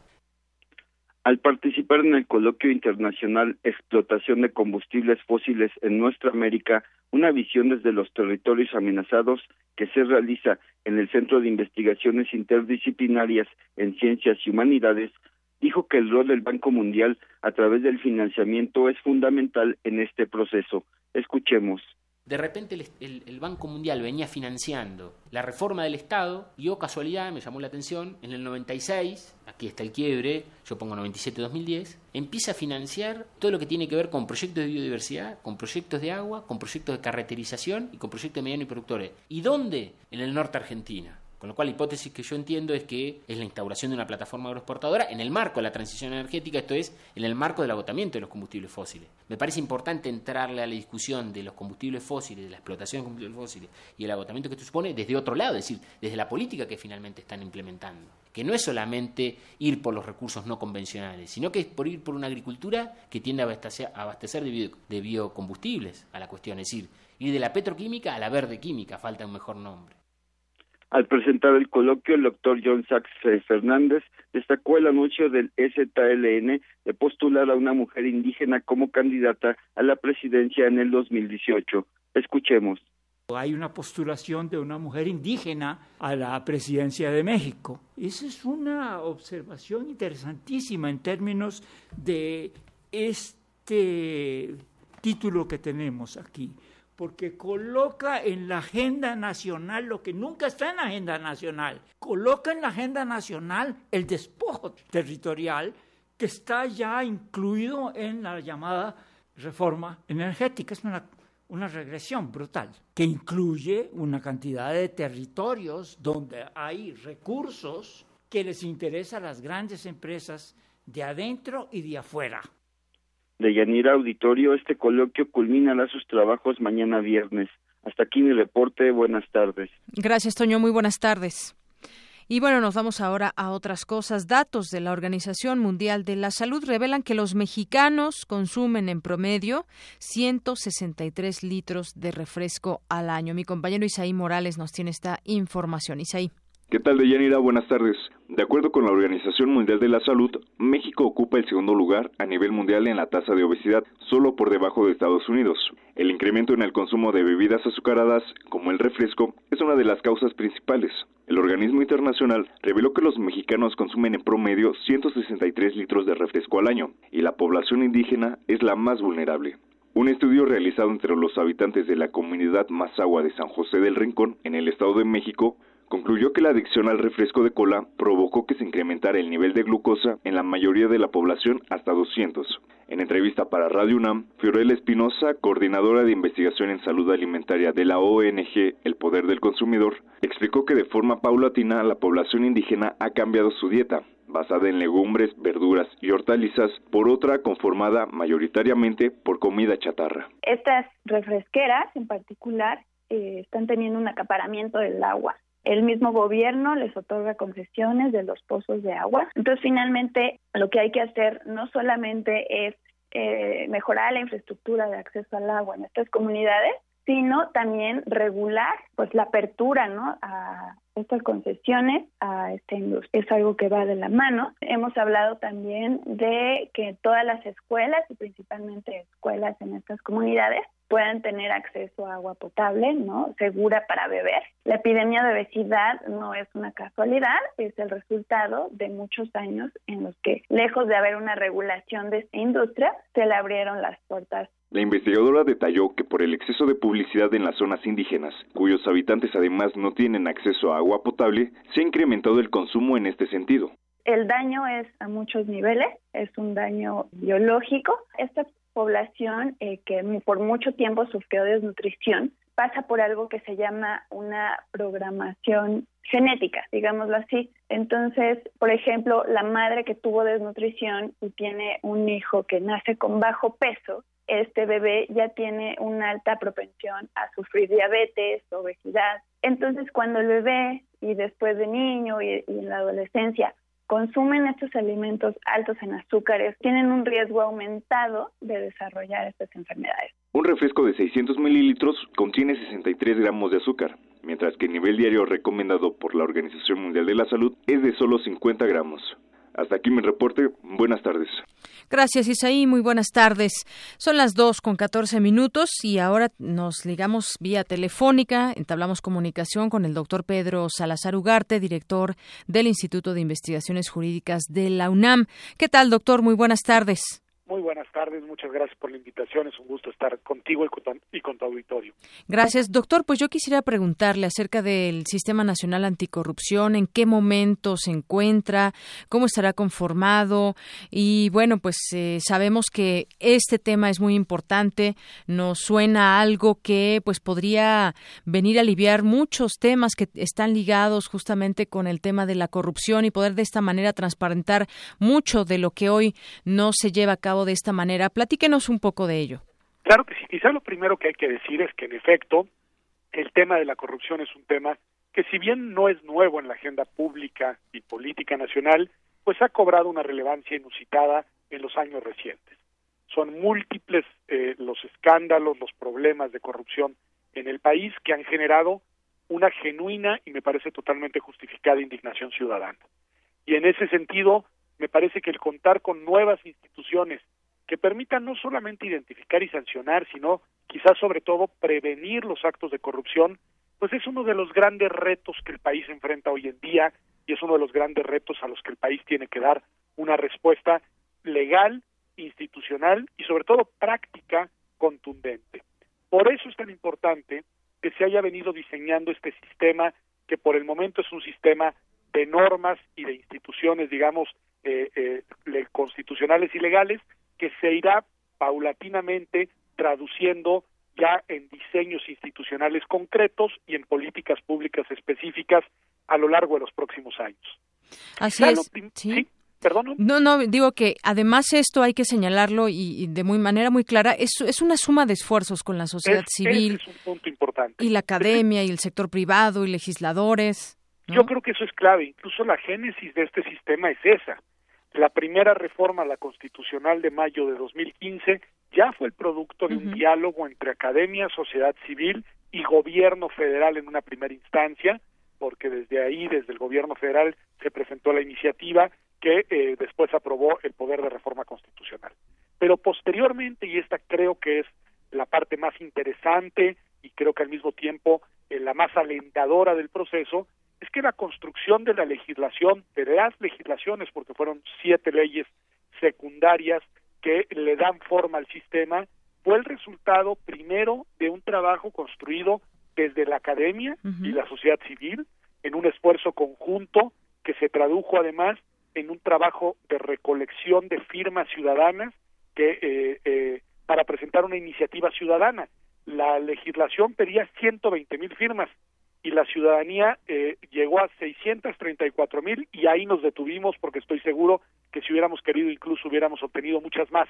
Es decir, hubo un genuino involucramiento de la ciudadanía para impulsar estas iniciativas que, como lo decía, fueron además en su primera versión diseñadas y trabajadas por un grupo redactor de ciudadanos y de académicos y después procesadas, como debe ser, por los órganos legislativos nacionales, que son los que tienen pues la facultad de legislar y de decir la última palabra en lo que hace, digamos, al contenido de las normas, ¿no? Así es, pero, sí. Pero fue un esfuerzo muy interesante desde la sociedad en interacción con los con el poder legislativo nacional. Así es, y es que desde el año pasado, como mencionaba, pues se publicó la reforma constitucional que creó justamente el Sistema Nacional Anticorrupción como la instancia de coordinación entre autoridades de todos los órdenes de gobierno. Está la Ley del Sistema Nacional Anticorrupción, la Ley General de Responsabilidades Administrativas, por ejemplo, y aquí me detengo un poquito porque detalla las responsabilidades administrativas y la obligación de los servidores públicos de presentar declaraciones patrimonial de conflicto de interés y fiscal.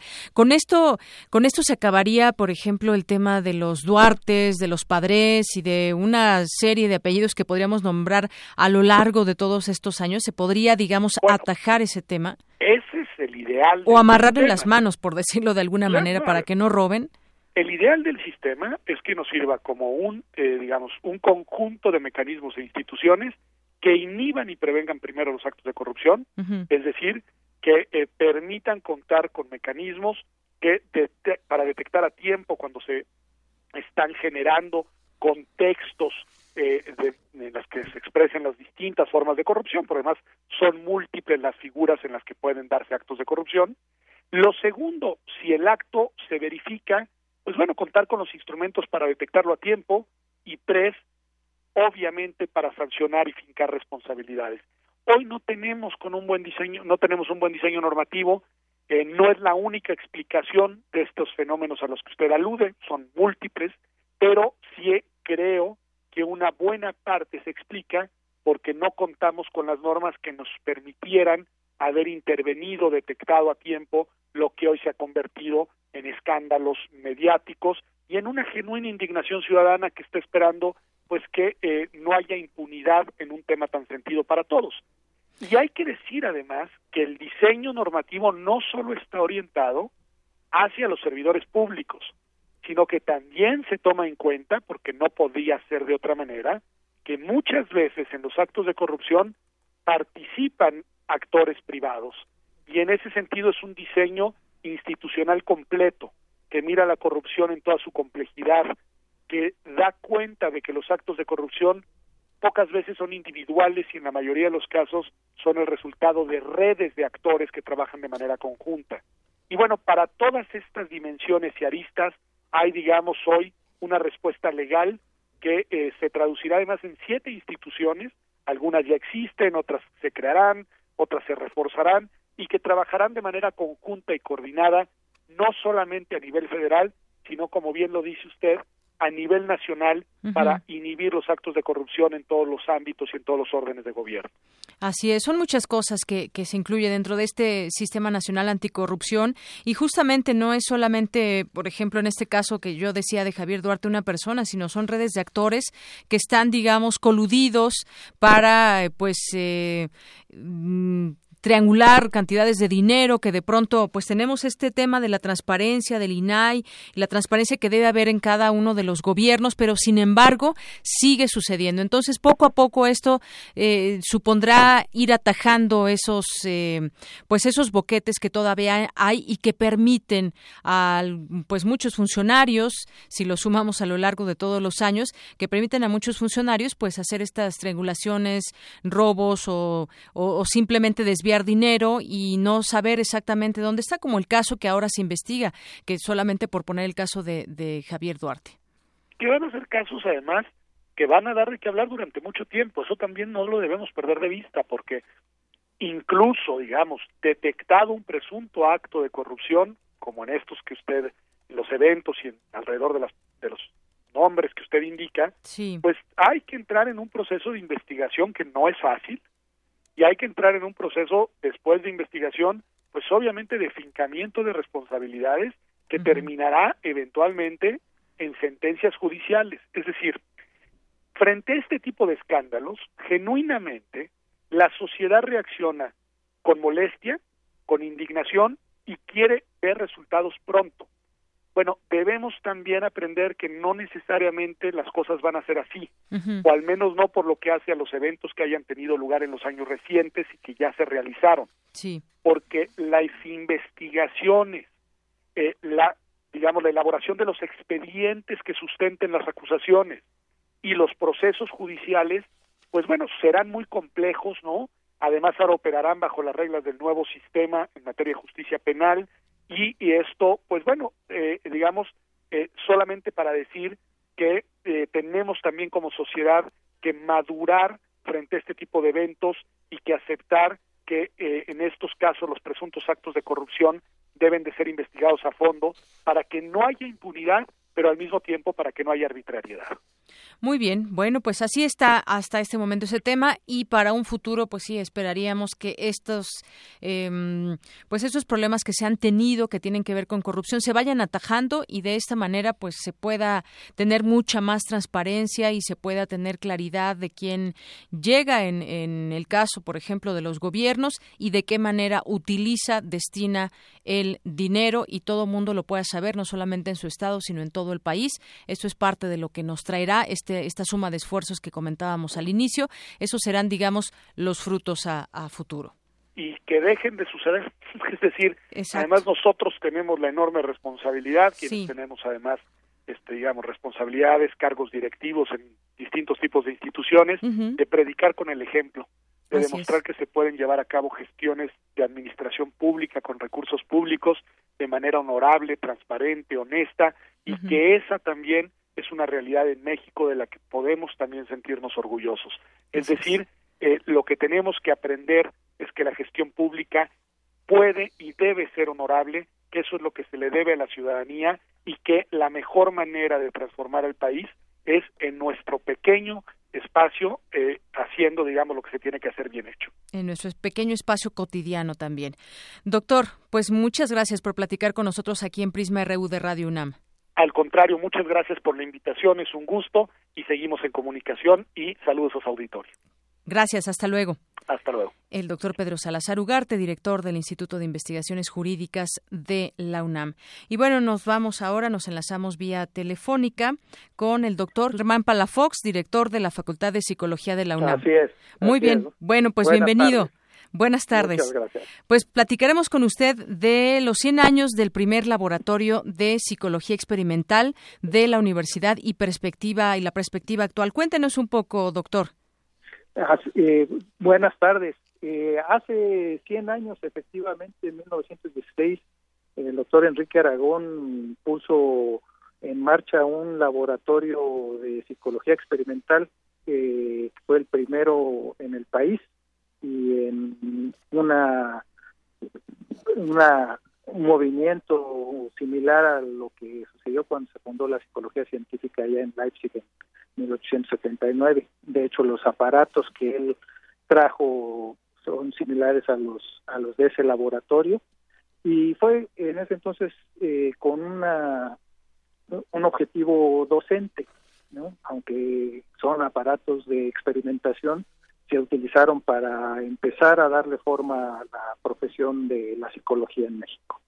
¿no? Y vamos a tener un evento para conmemorar este este hito en, nuestra profesión. E, exactamente. Bueno, y, en este en este marco de los 100 primeros años de este laboratorio de psicología, ¿cuáles otras serán las actividades y también que nos diga un poco pues la perspectiva actual, todo lo que ha cambiado durante este tiempo también? Eh, efectivamente, eh, resaltaba ahorita que se había utilizado para docencia, ¿no? Y la psicología en México se ha distinguido por tener una un fuerte compromiso con la solución de problemas eh, sociales, particular educación y salud, y eh, lo que vamos ahorita a, tener como en parte de nuestro evento es la parte histórica, efectivamente vamos a tener eh, aquí a la como invitados especiales a la directora de la Facultad de Filosofía y Letras, que es una gran historiadora, a un psicólogo que se ha dedicado a hacer historia de la de la psicología en México que nos va a ofrecer una breve plática, ¿no? una semblanza del doctor Aragón y de este laboratorio y para no perder de vista los alcances más allá de, de la psicología científica experimental también va a estar con nosotros el doctor Alberto Vital para darnos una eh, perspectiva mucho más amplia de la psicología como una de las disciplinas humanistas fundamentales. Y eh, más adelante tendremos eh, una exposición, bueno, va a estar ahí presente, ¿no? Pero haremos un receso para que podamos mostrar y la gente pueda ver los aparatos que que, se utilizaron hace 100 años para hacer investigación en psicología.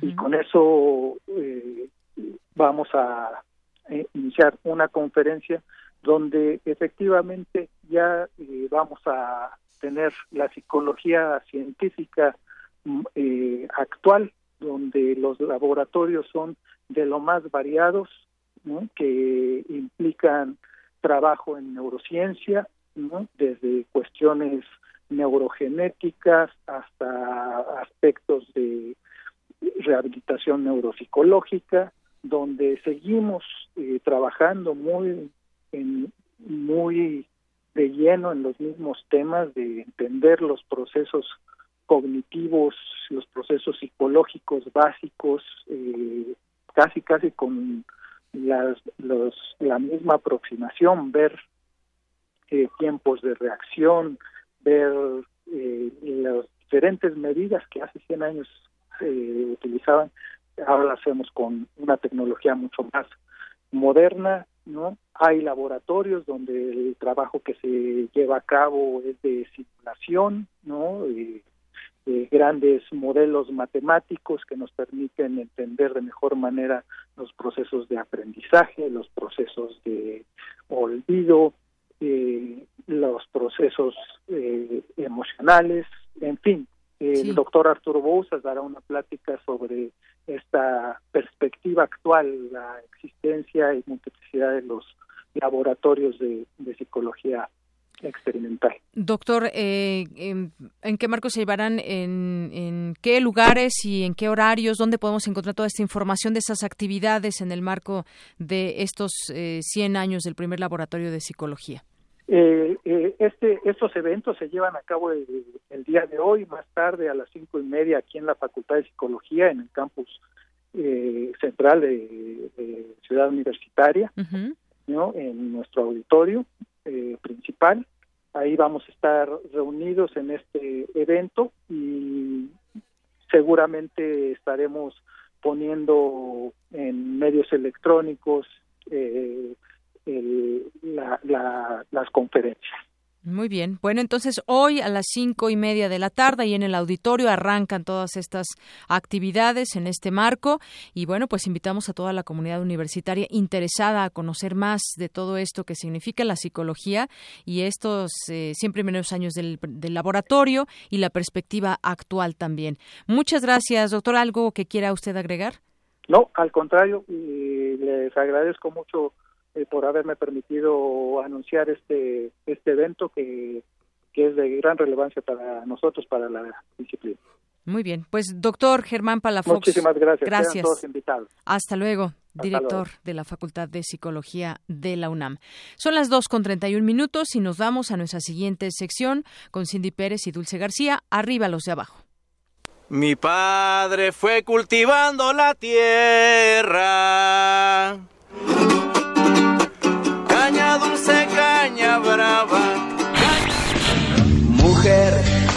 calle.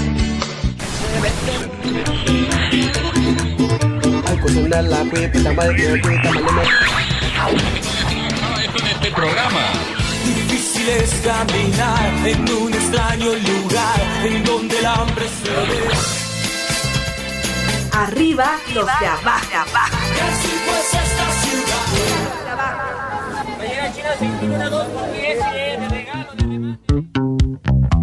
Haber nacido en América es como. Buenas tardes al público de Prisma RU. Como cada jueves me acompaña en el micrófono Cindy Pérez Ramírez. Hoy queremos hablarles de una bestia. Buenas tardes, Dulce. Así es, estuvimos caminando por las vías del tren que marca la frontera entre el Estado de México y los sueños de millones de migrantes centroamericanos. Y a propósito de este tren, Cindy, la palabra de esta semana es bestia. Una de las acepciones que ofrece la Real Academia Española es la de animal doméstico de carga. Por ejemplo, el caballo o la mula. También puede ser una persona ruda e ignorante, o bien un ser fantástico, aunque por otra parte, la palabra también puede ser un autoantónimo, pues se aplica a seres de gran fuerza.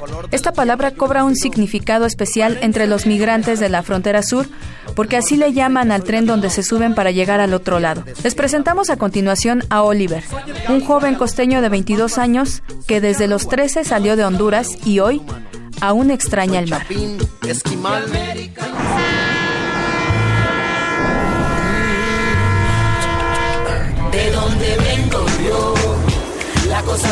Sobre las piedras andan unos pies, seguramente cansados. Un zapato roto, ropa desgarrada, un pájaro muerto, dejan ver el esfuerzo de los miles que se montan al enorme animal de acero. Tenemos la lluvia, el frío y el calor. Nomás solo uno sale de allá porque no hay nada, nomás está triste, Pues la situación económica está fea, pues, pues ni dinero hay, el gobierno que no nos ayuda. Nomás solo sale uno y a ver qué lucha a llegar hasta Estados Unidos nomás.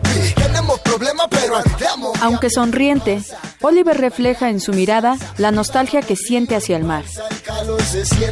Cuando me vine de allá para acá, nomás 800 dólares gasté, puro camión después. pues me vengo desde mi casa, me monto al camión hasta Puerto Cortés. De Puerto Cortés me voy a agarrar otro camión y me vengo hasta mi frontera que es Corriento, Guatemala con Honduras. Después de Guatemala con Honduras agarro el camión que me lleva hasta la frontera. Un solo viaje hasta aquí, de México a Guatemala. Y de ahí me voy para Chiapas, en Chiapas agarro el tren. Del tren me vengo para acá hasta Veracruz, Coazacualco. De Coazacualco me vengo directo hasta aquí a México, que es lechería. Los migrantes son humillados, criticados, pero su imagen vuelve sublime esta postal de la decadencia.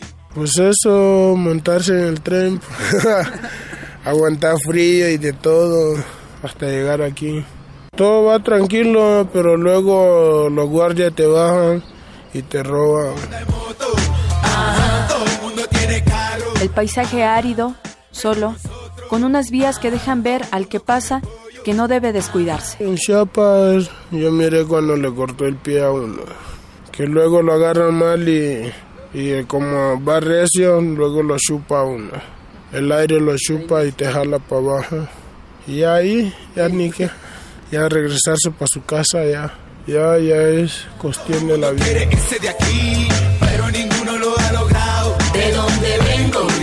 Oliver no usa celular, no trae ropa de prestigiadas marcas, no se ha peinado en días, no sabe a dónde va, pero sonríe.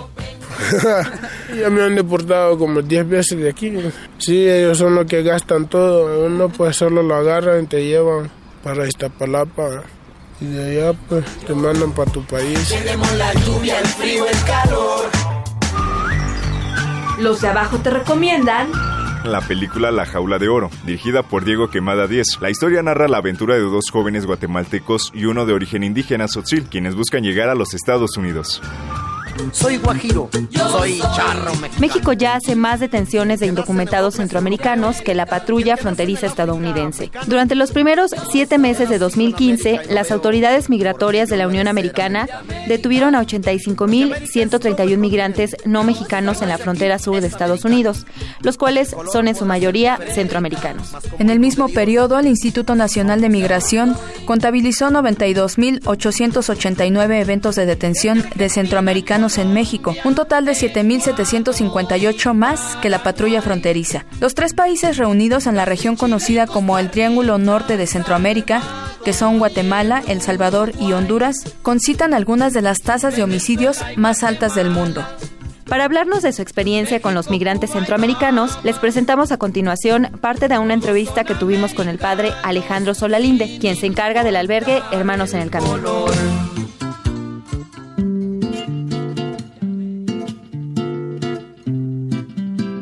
Son emigraciones forzadas. Hay que decirlo claro, ocasionadas por la crisis que vive el sistema neoliberal capitalista. La situación se ha venido agravando porque no solamente ha habido la extracción de materias primas, la extracción de la riqueza, sino también situaciones que han, han despertado y que han provocado potencias del norte como la división absurda, irracional de territorios sin tomar en cuenta culturas, religiones, etcétera. Tenemos África en, Tijuana, tenemos África en Mexicali, tenemos África en el, en el sur de México, en Tapachula. Sectores más vulnerables como son los garífunas de Honduras. Honduras es un país que no responde, es un territorio de inversión, ya no hay ni siquiera un Estado fallido. La oligarquía árabe e italiana que gobierna Honduras nunca se ha preocupado por los pobres, mucho menos por los migrantes. Eso pasa por salir La situación se ha agravado y ahora tenemos en nuestra frontera una bomba de tiempo. Si todos los actores que pudiéramos ayudar a resolver esta situación pacíficamente. No lo hacemos si el gobierno, los tres niveles y, y los poderes de la Unión ayudados por la comunidad internacional, no hacen algo racional, humano para resolver esto, lo que viene es una crisis eh, humanitaria, una tragedia humanitaria y se, lo, se estaría solicitando por muchos actores una misión humanitaria por parte de la ONU, que es lo que el gobierno de México no quiere hacer.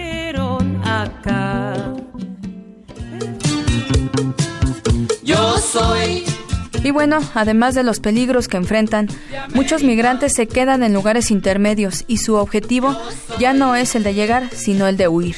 Mención especial merecen el caso de los haitianos que en diciembre podrían aumentar su número a 40 mil. Agradecemos su atención y recuerde, arriba los de abajo. Arriba los de abajo.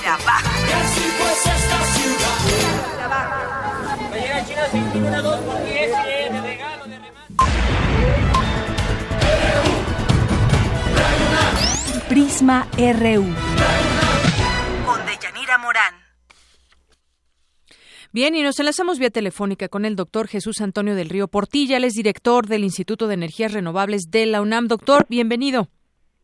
Hola, buenas tardes, Deyanira. Bueno, pues hoy, jueves 27 de octubre, se llevó a cabo esta jornada de las energías renovables 2016. Cuéntenos, inició desde temprano este evento, con qué finalidad, qué es lo que se pudo eh, encontrar ahí. Eh, sí, tuvimos un evento desde la mañana donde recibimos visitantes de diferentes lugares de la, de la República, principalmente de Morelos, y la idea es que conozcan el instituto. La universidad eh, abre las puertas y el instituto en particular a que todas las personas conozcan lo que son las energías renovables y en particular lo que hacemos nosotros aquí en el Instituto de Energías Renovables. Así es, todo lo que hacen, que son pues distintas líneas de investigación, su licenciatura y además un tema pues eh, muy muy importante para el día de hoy que tiene que ver con este tema de la energía en general, pero en este caso están centrados o fue esta jornada, estas jornadas de energías renovables. Háblenos un poco de las energías renovables, cómo es que se utilizan, por qué son importantes. Bueno, las energías renovables son aquellas precisamente que no, digamos que no se agotan, sino que las podemos estar utilizando por mucho tiempo, como son la energía solar, la energía eólica, eh, la geotermia, algunos casos de los combustibles, la energía de los océanos. Estas energías son muy importantes porque son precisamente las que mueven a, a toda la, la humanidad, pero no causan eh, emisiones de gases de efecto invernadero y que es lo que está causando el cambio climático global. Entonces es la forma precisamente donde nos permitirá desarrollarnos y tener bienestar social en el largo plazo. Así es. Esto y eh, durante este evento empezó a las nueve de la mañana, como nos dijo toda toda esta jornada, estuvieron pendientes de pues todos estos estudiantes desde incluso secundaria, preparatoria y estuvieron invitados a este instituto para que lo conozcan en primer lugar. Yo creo que también conocer físicamente un lugar que dedica eh, dedica su investigación a este tema de las energías renovables, cómo se pueden utilizar, pues sin duda debe haber sido pues maravilloso para aquellos estudiantes que tuvieron la oportunidad de ir. Sí, vinieron del orden de 200 estudiantes de toda la, de bueno, de varios lugares de, la República, fundamentalmente de Morelos, donde nosotros estamos, nosotros estamos aquí en Temisco. Pero vinieron personas de la Ciudad de México, de Jalisco, del Estado de México. Eh, vinieron y participaron en conferencias, visitas a los laboratorios, o les hicimos talleres donde les enseñábamos a hacer una estufa solar, un secador solar, un destilador solar o un aerogenerador de juguete. Y se fueron muy contentos. Realmente es una actividad que es la comunidad del instituto donde participamos de investigadores, estudiantes y personal administrativo, todos con el afán de que el, el país nos conozca. Es una actividad realmente de la comunidad del instituto hacia eh, la sociedad en general. Muy bien. Bueno, pues qué, qué bueno que les fue bien allá en, en Temixco, en este Instituto de Energías Renovables de la UNAM. Y pues gracias a usted, doctor Jesús Antonio del Río Portilla, director de este instituto. Gracias, Deyanira, y saludos a todos. Y nada más les recuerdo que tenemos que empezar a usar energías renovables ya. Están disponibles. Así es. Muchas gracias, doctor. Hasta luego. Hasta luego. Muy buenas tardes. Y bueno, por lo pronto queremos enviar también un afectuoso saludo a Abigail Acosta Sandoval de la Escuela Nacional de Artes Plásticas y a Arturo Sánchez de la Facultad de Diseño Industrial, quienes están participando en el Adopt Challenge de México y representan a la UNAM con la deidad Quetzalcoatl. Va nuestra buena vibra de parte de todo este equipo de Prisma RU para que ganen este concurso de diseño. Se comunicó con nosotros Carlos Acosta. Saludos y buena suerte. Vamos a hacer una breve pausa musical.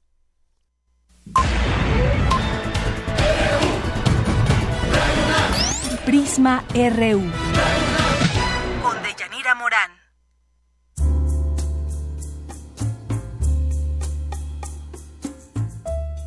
Me da mucho gusto saludar hoy jueves a Hugo Huitrón, director de Gaceta UNAM. ¿Qué tal, Hugo? Buenas tardes. Buenas tardes, Deyanira. Pues cuéntanos, Hugo, ¿qué trae hoy la Gaceta UNAM entre sus páginas? Mírate, en la portada tenemos la aprobación del Consejo Universitario de la creación de la licenciatura en neurociencias.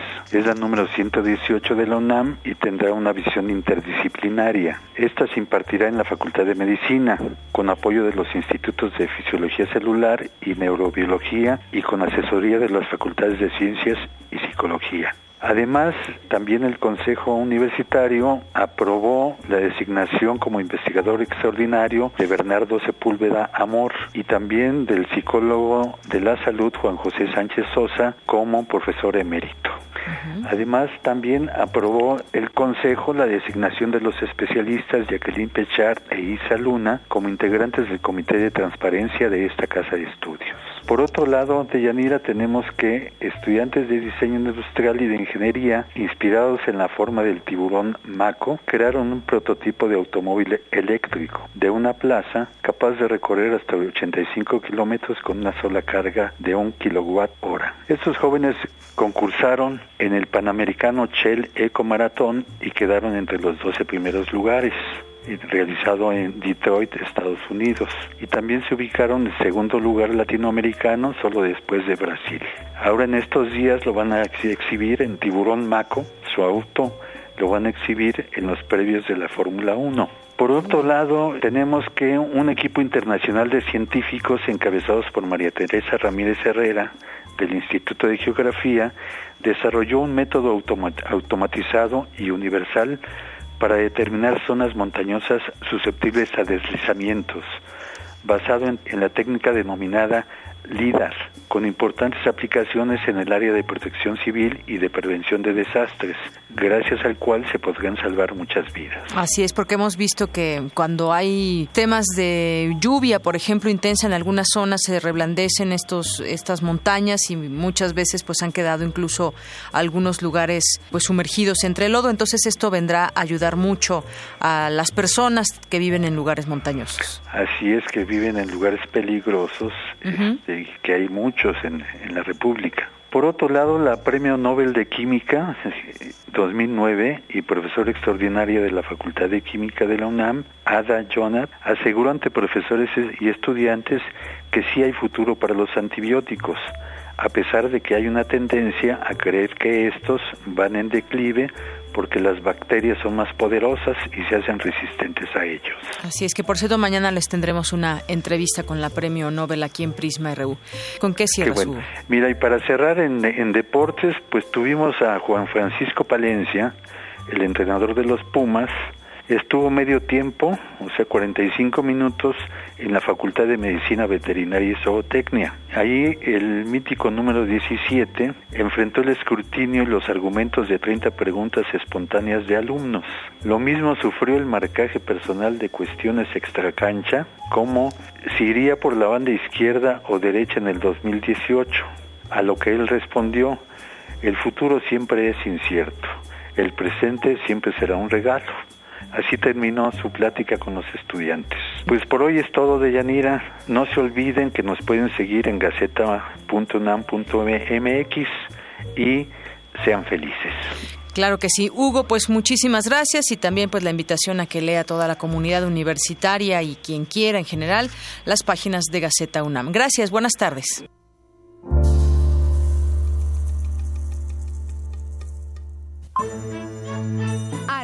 y cultura.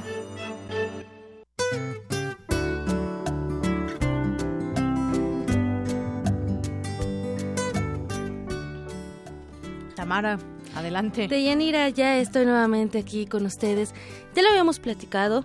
Hoy es, bueno, el Día Mundial de la Conservación de, de los Sonidos y, bueno, ante la importancia que tiene el patrimonio cultural, científico y educativo de las imágenes sonoras, visuales y audiovisuales, eh, como memoria histórica viva, es vital la migración digital de los archivos análogos. Esa importancia de Yanira, porque podemos perder eh, todos estos archivos precisamente, ¿no? Si, si no hacemos el uso de las nuevas tecnologías. En este contexto, eh, más adelante vamos a platicar con Nila Guis. Ella es cineasta y restauradora fílmica y presidenta de la Asociación Mexicana de Artistas y Profesionales del Cine y el Audiovisual AC. Es, eh, nos trae una propuesta, se llama Dispositio y bueno, vamos a saludarla. Hola, Nila Guis, muy buenas tardes. Hola, buenas tardes, Samara. Gracias por eh, invitarme un ratito. No, al contrario, gracias a ti. Cuéntanos, eh, vamos a, partir por, por algo muy importante. ¿De dónde proviene este material audiovisual? Bueno, primero es, ¿qué es un dispositivo? Sí, dispositivo es el nombre de los depósitos de nuestros recuerdos y olvidos. Así le pusimos a esta película porque eh, dispositivo es la parte del argumento de retórico en donde mostramos todo lo que guardamos en nuestro cerebro para dar un buen argumento. Y en este caso, pues así sucede con la película que estamos eh, presentando. Es un screening para especialistas y para prensa y digamos a algunos invitados especiales que nos gusten acompañar para después meterla, eh, enviarla a festivales de, cine.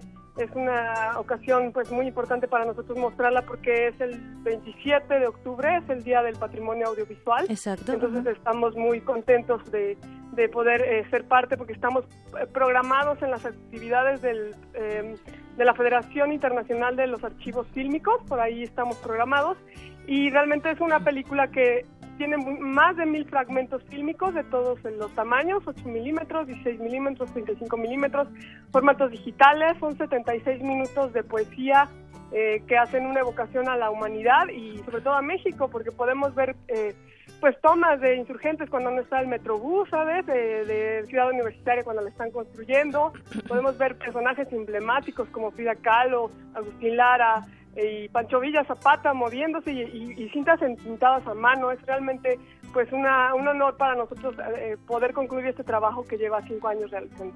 Muy bien, y la, ¿dónde es la cita? Bueno, es hoy, pero ¿en dónde?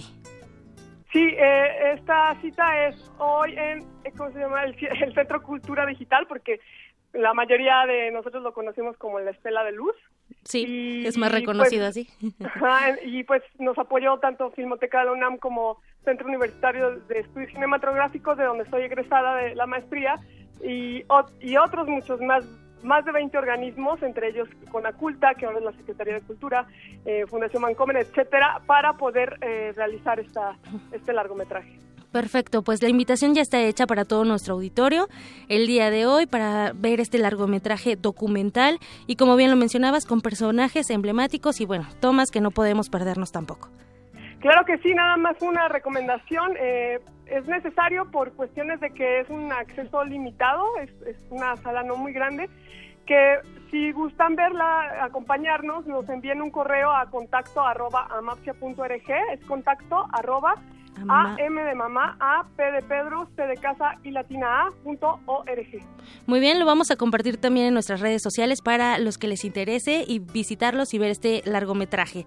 Nila Guis, agradecemos mucho tu invitación y que tengas una excelente tarde. A ustedes, igualmente. Buena tarde. Muchas gracias. Deyanira, pues nos escuchamos mañana. Claro que sí, Tamara. Hasta mañana. Zarpazo RU.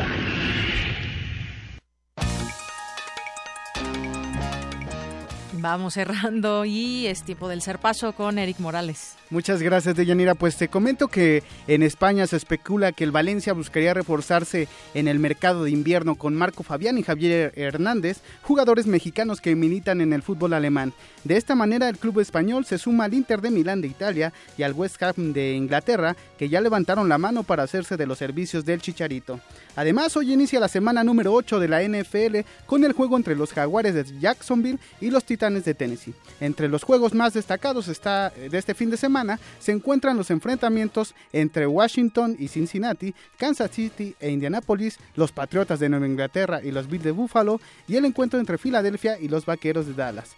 Además, aprovecho para recordar que el próximo sábado en Radio UNAM tendremos a partir de las 11.50 de la mañana el duelo entre Puma CU y los auténticos Tigres. Recordar que para el equipo de Ciudad Universitaria, que lleva un récord de 4 ganados y 3 perdidos, no hay margen de error si quiere avanzar a los playoffs de la temporada de la Liga Mayor de la UNEFA 2016. Actualmente se ubica en el tercer lugar de la Conferencia Verde y está empatado junto con Águilas Blancas del Politécnico, que precisamente es el equipo al que se enfrentará en la última jornada de esta Liga Mayor. Ahí estaremos con mi compañero Isaí Morales y, yo estaremos llevando las acciones de este, de este duelo de los Pumas EU, que eh, está a un paso de, acceder a, los playoffs de, la Liga Mayor de la ONEFA. Muy bien, pues ahí ya los escucharemos. A los Morales. A los terribles Morales. ahí estaremos. Pues es la información de hoy. Nos escuchamos mañana. Muy bien. Oye, pero antes de escucharlos a ustedes, escuchamos también a Hocus Pocus de 10 a 11. ¿Te parece Así bien? Es. Bueno. Gracias, Eric.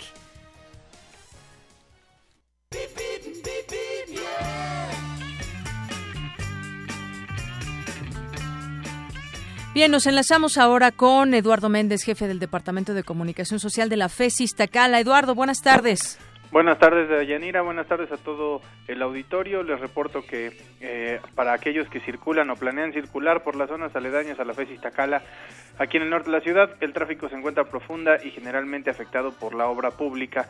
Las avenidas Toltecas y Mario Colín circulan constantes, pero con una carga muy alta de vehículos que ruedan sobre los 10 kilómetros por hora. Mientras que en la Gustavo Vaz, casi en su totalidad, se circula un poco más fluido, presentando un registro general de velocidad de 25 kilómetros por hora. Una vez llegando al anillo periférico, perdón, la situación mejora.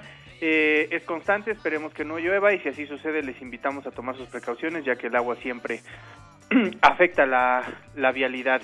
Este es el reporte hasta el momento en la zona norte de la ciudad. Eh, y estimado auditorio, quiero invitarlos a que visiten nuestra FES Iztacala este sábado 29 de octubre y a que disfruten los Juegos Universitarios 2016 en su disciplina de Taekwondo a realizarse en nuestro gimnasio central. No se pierdan la oportunidad de conocer a los mejores atletas Puma en este deporte. Les repito, el día 29 de octubre desde las 8 y hasta las 19 horas. De esta etapa sale nuestra selección Puma que nos representará en la Universidad Nacional. La entrada, como siempre, es libre. Este es el reporte hasta el momento de Yanira. Gracias. Gracias a ti, Eduardo. Muy buenas tardes. Y bueno, en otro punto hay buen avance que presenta Avenida Aquiles Cerdán desde Calzada de las Armas hacia el Colegio de Ciencias y Humanidades Plantenas Azcapotzalco. En otro punto hay buen avance que mantiene Paseo de la Noria desde Ejidos hacia Prolongación División del Norte, vialidad inmediata a la preparatoria, preparatoria 1 Gabino Barreda. Y para finalizar el reporte, si tienes que como destino la FE Zaragoza, Avenida Guelatao muestra tránsito abundante en ambos sentidos entre Avenida Telecomunicaciones y Calzada Ignacio Zaragoza, hay que utilizar como alternativa Batallón de Zacapuaxtla.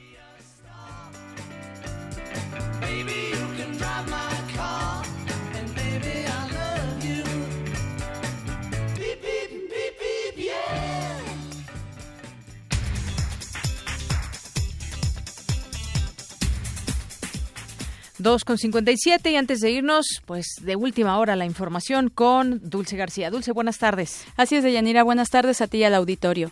Areli Gómez tomó protesta como titular de la Secretaría de la Función Pública. El Senado aprobó su nombramiento con 95 votos a favor y 3 en contra. Una institución que tenga la capacidad de prevenir e investigar adecuadamente las faltas administrativas y esté dispuesta a colaborar de manera contundente para lograr los objetivos de la política de combate a la corrupción. Renato Sales Heredia, comisionado nacional de seguridad, rechazó la acusación de que se violan los derechos humanos de Joaquín El Chapo Guzmán Loera por parte de la esposa y abogados del capo. El coordinador de Asuntos Internacionales de la Ciudad de México, Cuauhtémoc Cárdenas, dijo que la Constitución capitalina deberá alentar la participación democrática, garantizar el respeto a los derechos y establecer una correcta coordinación con la zona metropolitana. El presidente de Venezuela, Nicolás Maduro, anunció un incremento salarial del 40% en su país. Es la cuarta ocasión en el año en que el mandatario decreta esta alza.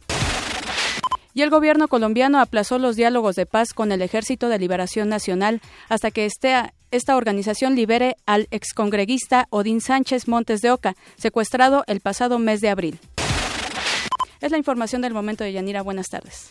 Gracias, Dulce. Muy buenas tardes. Justamente allá en Venezuela, 40% entonces el salario que, el porcentaje que aumentaría en el salario a las personas. Así es. Bueno, pero por lo pronto, un muerto y más de 100 heridos ha habido en protestas y la oposición, mientras tanto, también está convocando a un paro nacional. Habrá que ver qué opina la gente sobre esta medida. Y bueno, pues desde hoy ya opera la autopista urbana sur en la capital a partir de las 5 de la mañana los gobiernos federal y de la Ciudad de México, que parecen estar un poco enfrentados con ese tema. No hubo inauguración, igual que en algunos otros temas ya hemos visto cuestiones de presupuesto. Así que bueno, ya tema que estaremos platicando en los subsecuentes Dos con 59 nos despedimos. Yo soy de Yanira Morán y en nombre de todo este gran equipo les deseamos que tengan buena tarde, buen provecho y hasta mañana que ya será viernes.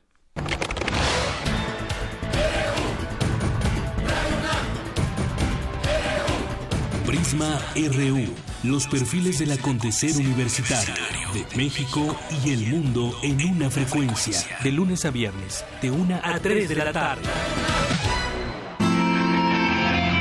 UNAM, clásicamente informativa.